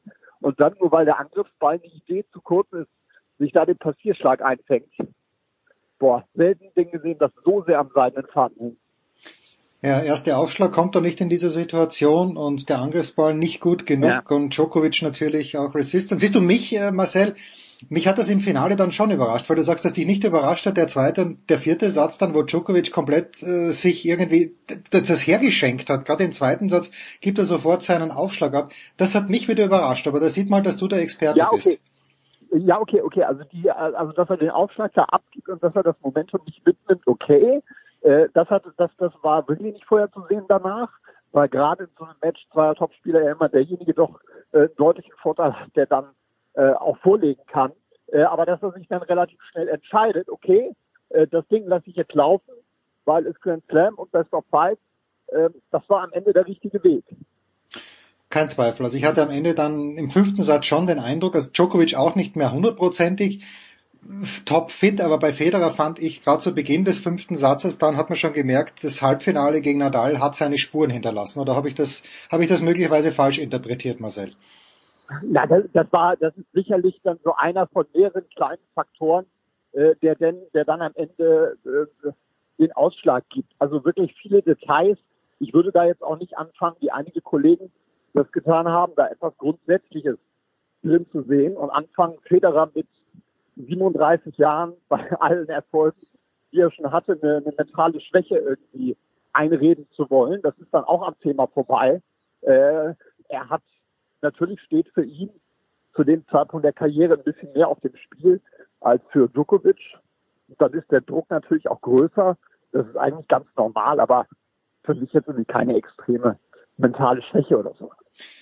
Was auffällig war, und damit beschließen wir das, aber Stefan Hempel hat in seinem Kommentar auch dazu hingewiesen, äh, darauf hingewiesen, Marcel, ich habe selten ein Spiel gesehen, ein entscheidendes Spiel von Federer, wo er exakt null Emotionen gezeigt hat. Er schien mir in einem Tunnel drin zu sein, aus dem er nicht raus wollte und aus dem er erst rausgekommen ist, wo er dann bei der Siegerin gesagt hat, äh, er versucht dieses Spiel zu vergessen, wo ihm die Frage war, nobody will ever forget this match und er dann sagt, I will try to forget it. Das war dann schon wieder fast, fast ein kleines bisschen charmant, aber mir hat es, das Komm jetzt ist nie gekommen, ganz seltene Faust, äh, das hatte ich auch ein bisschen eigenartig empfunden. Ja, ja, aber ich, ich, also vielleicht ist meine Erklärung kompletter Blödsinn, aber ich glaube schon, dass er gefühlt hat, dass er eigentlich der bessere Spieler ist. Dass er derjenige ist, der, der, der mehr für die Partie tut, der aktiver ist, der die Ballwechsel mehr bestimmt. Und ähm, dass er den Gedanken hatte, okay, wenn ich den Stiefel jetzt so weiter runterspiele, dann muss ich dieses Match eigentlich gewinnen. Denn es gibt niemals einen unverdienten Sieg an einem Grand Slam Finale. Nee. So, und ich glaube, es war auch nicht unverdient für Djokovic am Ende, aber da ist er dann am Ende halt ein bisschen über die, über die Fehlerquote gestolpert. Ja, hat mehr Punkte gemacht und ich erinnere mich an das US Open Finale 2015, wo ich auch den Eindruck hatte, es ist natürlich Wahnsinn, die Widerstandskraft von Djokovic überhaupt kein Thema und wie, wie der an sich glaubt, das ist großartig, aber auch 2015 eben beim US Open Finale dachte ich, dass Federer eigentlich mehr Chancen hat, bessere Chancen hat. Am Samstag. Ja, man braucht, man braucht ja. nur noch eine Statistik vielleicht, Jens, abschließend reinschmeißen, äh, die finde ich bringt dann relativ auf den Punkt. Vermeidbare Fehler in den drei Tiebreaks, ähm, Djokovic 0, Federer 11. Ja, also der hat keine Geschenke mehr verteilt, Djokovic im Tiebreak dann. Das übrigens auch in den besten Phasen von Alexander Zverev. Ich weiß gar nicht, warum ich den, ich bringe ihn dann, weil du ja in Hamburg bist und wir gleich über Zverev sprechen. Aber äh, wenn mit Zverev wirklich, äh, der, der zieht sich dann ja auch immer zurück im Tiebreak und lässt die anderen Leute die Fehler machen, aber natürlich noch nicht ganz auf dem hohen Niveau von Novak Djokovic. Aber am Samstag, Marcel, äh, bevor wir zu deiner Marathonpartie vielleicht ganz kurz kommen, kurz kommen, äh, also ich, ich war perplex dass äh, Simona Halep äh, in dieser Art und Weise, äh, vielleicht war es auch nur möglich, in dieser Art und Weise zu gewinnen. Vielleicht hat sie ein knappes Dreisatzmatch verloren, aber äh, ich bin da vom Fernseher gesessen und mir gedacht, weniger als eine Stunde, da hätte ich Haus und Hof verwettet. Äh, wie war dein Eindruck vom Damenfinale? Ja, ja genau, genau der gleiche. Ich habe den Mund nicht mehr zubekommen. Also ich hatte, ich, ich war mir eigentlich äh, zu 100 Prozent sicher, dass ich Serena Williams zwei solche Wimbledon-Finals in Folge niemals leisten wird und dass sie mit einer, mit einer Präsenz, mit einer Autorität auftritt in diesem Match. Und davon, davon war überhaupt nichts zu spüren, weil Simona Halep, ich meine, gut, wenn eine, dann Halep, das kann man natürlich auch sagen, also das kommt nicht alles von ungefähr, der ganz große Druck ist weg und sie spielt wesentlich befreiter. Freut mich am Ende riesig für sie, aber war so vor allem in dieser Art und Weise kein bisschen zu erwarten. Simone Halep also, und wer hätte das gedacht, dass wir das jemals sagen werden? Wimbledon, Siegerin, ein ja. Jahr nachdem sie die genau. French Open gewonnen hat. Und dann, Marcel, hast du äh, die Leiden des jungen Nicola M. kommentiert. Ähm, äh, hat man ganz, ganz selten gesehen. ganz, ganz selten gesehen, oder? Dass jemand, ich meine, dass er einmal getroffen wird, vielleicht zweimal, äh, aber auch hinter der Grundlinie mit dem Smash abgeschossen. Es war, war ein in vielerlei Hinsicht bemerkenswertes Doppelfinale. Das habe ich, das habe ich so noch nie erlebt. Und ich weiß auch nicht, ob, ob das in der Konstellation so nochmal wieder vorkommen kann. Also äh, drei wirklich schmerzhafte Treffer, zwei hintereinander in 30 Sekunden. Das sind dann auch noch die, die ein fünfstündiges Match dann zum Einsturz bringen. Ein Match, das ausgeglichener nicht hätte sein können. Ich glaube, Ende vierter Satz hatten wir komplett ausgeglichene Aufschlagquoten und komplett ausgeglichene Erfolgsquoten äh, was das angeht. Deshalb auch viermal im Tiebreak. Äh, dazwischen drin unglaubliche Ballwechsel und dann so eine tragische Figur äh, dazwischen. Also wer, wer auch immer sich dieses Drehbuch überlegt hat, aber das hat ein Tennis-Oscar verdient. Also das war, das war wirklich nicht von dieser Welt. Ja, Juan Sebastian Cabal und Robert Farad, die, wie ich jetzt gelesen habe, auch wirklich Jugendfreunde sind, Kinderfreunde, sich kennen, wie Brüder aufgewachsen sind, ist auch ja. irgendwie irgendwo eine schöne Geschichte, dass die beiden das gewonnen haben. So, Marcel hat uns mit einem herrlichen Moin begrüßt, aber nicht, weil er Dieter Hecking auf die Finger schauen wird die nächsten Tage. Ja, Moment, aber Dieter Hecking, aber ich habe ganz, ja, ohne Witz, ich habe der, der erste, den ich gestern hier getroffen habe in Hamburg, als ich angekommen bin, war Dieter Hecking am Hotel, sagen, gut, okay, das äh, wird eine erfolgreiche Woche und vielleicht auch eine erfolgreiche Saison für den HSV. Das war schon mal sehr sympathisch. Ja, aber im Moment sollten die nicht in, irgendwo im Trainingslager sein, der HSV. Was tun die nein, denn in nein, Hamburg? Wieder, nee, die sind schon wieder da. Die sind schon wieder in Hamburg und dieser Hacking wohnt ja momentan äh, noch im Hotel, dementsprechend in demselben, in dem ich im Moment nächtige und äh, ja, das war, war eine sehr schöne Geschichte. Tja, und äh, Marcel Meinert wird nach einer Woche wieder ausziehen, Dieter Hecking nach zwei Monaten, weil dann der HSV einen neuen Trainer sucht. Also, Marcel ist äh, bei den Hamburg European Open am Start und am Start, apropos, ich glaube, heute ist eine Pressekonferenz mit Alexander Zverev. Äh, mir hat jetzt jemand gesagt, den wir beide gut kennen, aber den ich jetzt hier nicht namentlich äh, nennen möchte, er weiß schon, wer gemeint ist, äh, dass er das schon in Halle gewusst hätte, dass äh, Zverev in Hamburg spielen wird. Aber ich finde trotzdem äh, ein gelungener Coup von der neuen Turnierleitung von äh, Peter Michael Reichen und seiner äh, Tochter. Ähm, hast du schon viel, hast du schon irgendwas mitbekommen von Zverev? Das ist also, das ist grundsätzlich ein, ein Gottesgeschenk, dass er hier ist. Das kann man überhaupt nicht anders sagen. Ich habe heute Morgen äh, mit äh, Michael Rachel gefrühstückt und bin da also relativ im Thema, was die ganze Sache angeht. Wir werden dann nachher mit ihm auch das Pressegespräch haben. Er ist gut angekommen. Er wird äh, zu Hause sein die, die nächsten Tage. Das ist unsere Information. Äh, von da wird er dann nachher abgeholt zu dem Pressegespräch. Und äh, ja, da wollen wir mal sehen, was er erzählt, wie er die letzten äh, 14 Tage erlebt hat. Hat in Monte Carlo, da gab es ja auch ein paar Bilder natürlich jetzt auch schon auf Sand trainiert und äh, wird dann heute Nachmittag das erste Mal äh, im Training am Roten Baum auf dem Platz stehen. Und dann wird auch besprochen, wann er denn sein erstes Match haben wird. Nachdem es ein 500er Turnier ist, äh, wird's ja, muss es ja Montag oder Dienstag sein, weil äh, die Option... Nee, es kann theoretisch auch, es kann theoretisch okay. auch Mittwoch sein, wenn er dann am Donnerstag sein Achtelfinale spielt. Ah, okay, gut. Das geht auch. Aber du sagst, er wird zu Hause wohnen. Hat, hat er noch eine Wohnung in Hamburg, Alexander Zverev? Ja, die, El die Eltern äh, haben hier, ich war mir da auch nicht ganz sicher, aber äh, sagten das vorhin, wir holen ihn von zu Hause ab und äh, da ist er jetzt erstmal. Äh, die spannende Frage ist natürlich noch, wann kommt Micha hinterher? Der ja. hat eine Wildcard bekommen und die beiden sollen Wickel spielen und jetzt fängt er auf einmal wieder an Matches zu gewinnen, steht in Newport im Viertelfinale und äh, ja, wollen wir mal gucken, was man da noch draus macht. Ja, also Alexander Zverev wird aber nicht an Nummer eins gesetzt sein in Hamburg, sondern ich war gestern, ich war gestern in Wien bei der Premiere von der Team Spirit von Servus TV. Äh, ist oh, sehr ja. gut, sehr gut geworden, die Geschichte, aber Dominik Thiem, und hat auch dann gesagt, äh, weil die Frage gleich kam, wie, was, wie legst du Kitzbühel an, hat Dominik gleich gesagt, Moment, Moment, zuerst äh, hat der Herrgott ja Hamburg auf meinen Spielplan gesetzt. Dominik Thiem wird auch erwartet, letztes Jahr im Halbfinale, das war aus meiner Sicht ein kleines bisschen ja. enttäuschend gegen Nicolas Schari. Das war enttäuschend. Ich glaube, es war sogar das Ach, Viertelfinale, Viertelfinale, ja, ja, richtig. Ja, dass er, dass er verloren hat. Das war, äh, das war ein Niklas Jari in sehr guter Form, definitiv. Aber das ist natürlich nicht das äh, Ergebnis, das ein Dominik-Team erreichen will, wenn er auf Sand unterwegs ist. Und äh, das gilt sicherlich auch für dieses Mal. Also das natürlich Teams wäre es ein absolutes Traumfinale hier in Hamburg wäre. Das versteht sich von selbst. Ein Mann, der auch in Hamburg genannt hat, äh, der dritte Top-Ten-Spieler, der aber wie immer ein kleines bisschen zur Sorge Anlass gibt. Ich weiß nicht, ob du mit Herrn Reichel auch darüber gesprochen hast, aber es ist Fabio Fonini, der gestern in UMAG äh, WO geben musste. Äh, weiß man schon was über Fabio oder kommen diese Informationen eher tröpfelnd rein? Nee, da ist bisher, bisher noch nichts klar, was das äh, angeht. Ist die Kommunikation, glaube ich, auch nicht immer ganz die einfachste. Äh, aber da werden wir sicherlich heute im Laufe des Tages nochmal nachfassen müssen äh, wie das dann, wie das aussieht. Ähm, ich kann aus deutscher Sicht sagen, dass ich nochmal Kontakt hatte mit äh, Jan-Lennart Struff, dass ich Kontakt hatte mit unseren French Open Champions, mit Kevin Krawitz und Andreas Mies, die sich alle schon mal eine schöne, schmissige Einlaufmusik ausgesucht haben für die nächsten Tage. Die werden jetzt auch nach und nach eintrudeln. Der eine oder andere spielt ja noch Bundesliga und kommt dann hierher. Und ähm, ja, die brennen alle auf Hamburg. Ganz kurz noch zu Struffe, wenn du mit ihm gesprochen hast. Äh, ich finde immer noch in Wimbledon hat eine Chance liegen lassen gegen Kukushkin natürlicherweise. Äh, hat sich der jetzt auch äh, ausgiebig auf Sand vorbereitet, weil er wird ja dann nicht Kitzbühel spielen, sondern er wird ja gleich nach Washington weiterfahren. Ja, da haben wir im Detail noch nicht drüber gesprochen. Er hat, ich glaube, er hatte ja auch schon ein, ein Bundesliga-Match gespielt, ähm, noch für Aachen.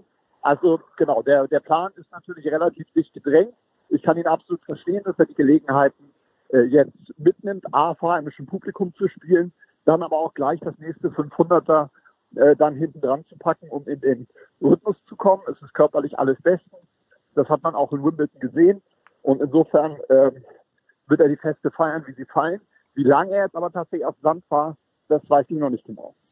Wunderbar. Der große Marcel Meinert in Hamburg ist er unterwegs. Marcel, deine Office, du bist Pressechef in Hamburg, oder wie muss ich das verstehen? Nein, Pressechef wäre, wäre ein bisschen zu viel. Ich bin, ich bin Mädchen für alles. Ich kann ja nicht in meiner Funktion als Sky-Kommentator hier auch das komplette Gesicht des Turniers geben. Ich helfe, wo ich kann, was die Pressearbeit angeht. Ich werde wieder ein bisschen äh, bei den Daily News mitmachen. Ich werde ein paar Dinge moderieren, wie heute das Pressegespräch, wie die Auslosung am Samstag. Und dann, ja, unterstütze ich einfach da, wo es geht. So eine saublöde Frage wirklich zum Abschluss, weil du sagst als äh, Sky-Kommentator, wer überträgt das Turnier eigentlich? Das Turnier wird im NDR übertragen in diesem Jahr. Und zwar ab Mittwoch jeweils zwei Matches pro Tag im Livestream. Das Finale am Sonntag ab 12 Uhr im äh, TV und äh, möglicherweise auch noch das Halbfinale in der ARD. Da wird aber gerade ja, verhandelt ist zu viel gesagt, weil das ja auch davon abhängt, was wir dann für eine Paarung im Halbfinale haben. Tja, Leonardo Meyer gegen wen auch immer im Halbfinale wird die Tour de France wahrscheinlich nicht toppen. Fantastisch. Marcel, ich danke dir sehr, sehr herzlich. Marcel muss arbeiten, gehen wir nicht. Wir beschließen dennoch die Big Show 415. Marcel Meyer in Hamburg. Macht es gut. Bis demnächst. Das war die Big Show auf sportradio360.de. Folgen Sie uns auf Twitter, klicken Sie den Gefällt mir-Button auf unserer Facebook-Seite und abonnieren Sie uns via RSS-Feed oder auf iTunes. Die nächste Ausgabe der Big Show gibt es am kommenden Donnerstag. Bis dahin sollten Sie die Zeit nutzen und die weiteren Angebote auf sportradio360.de wahrnehmen. Play Ball! Da ist gar nichts toll.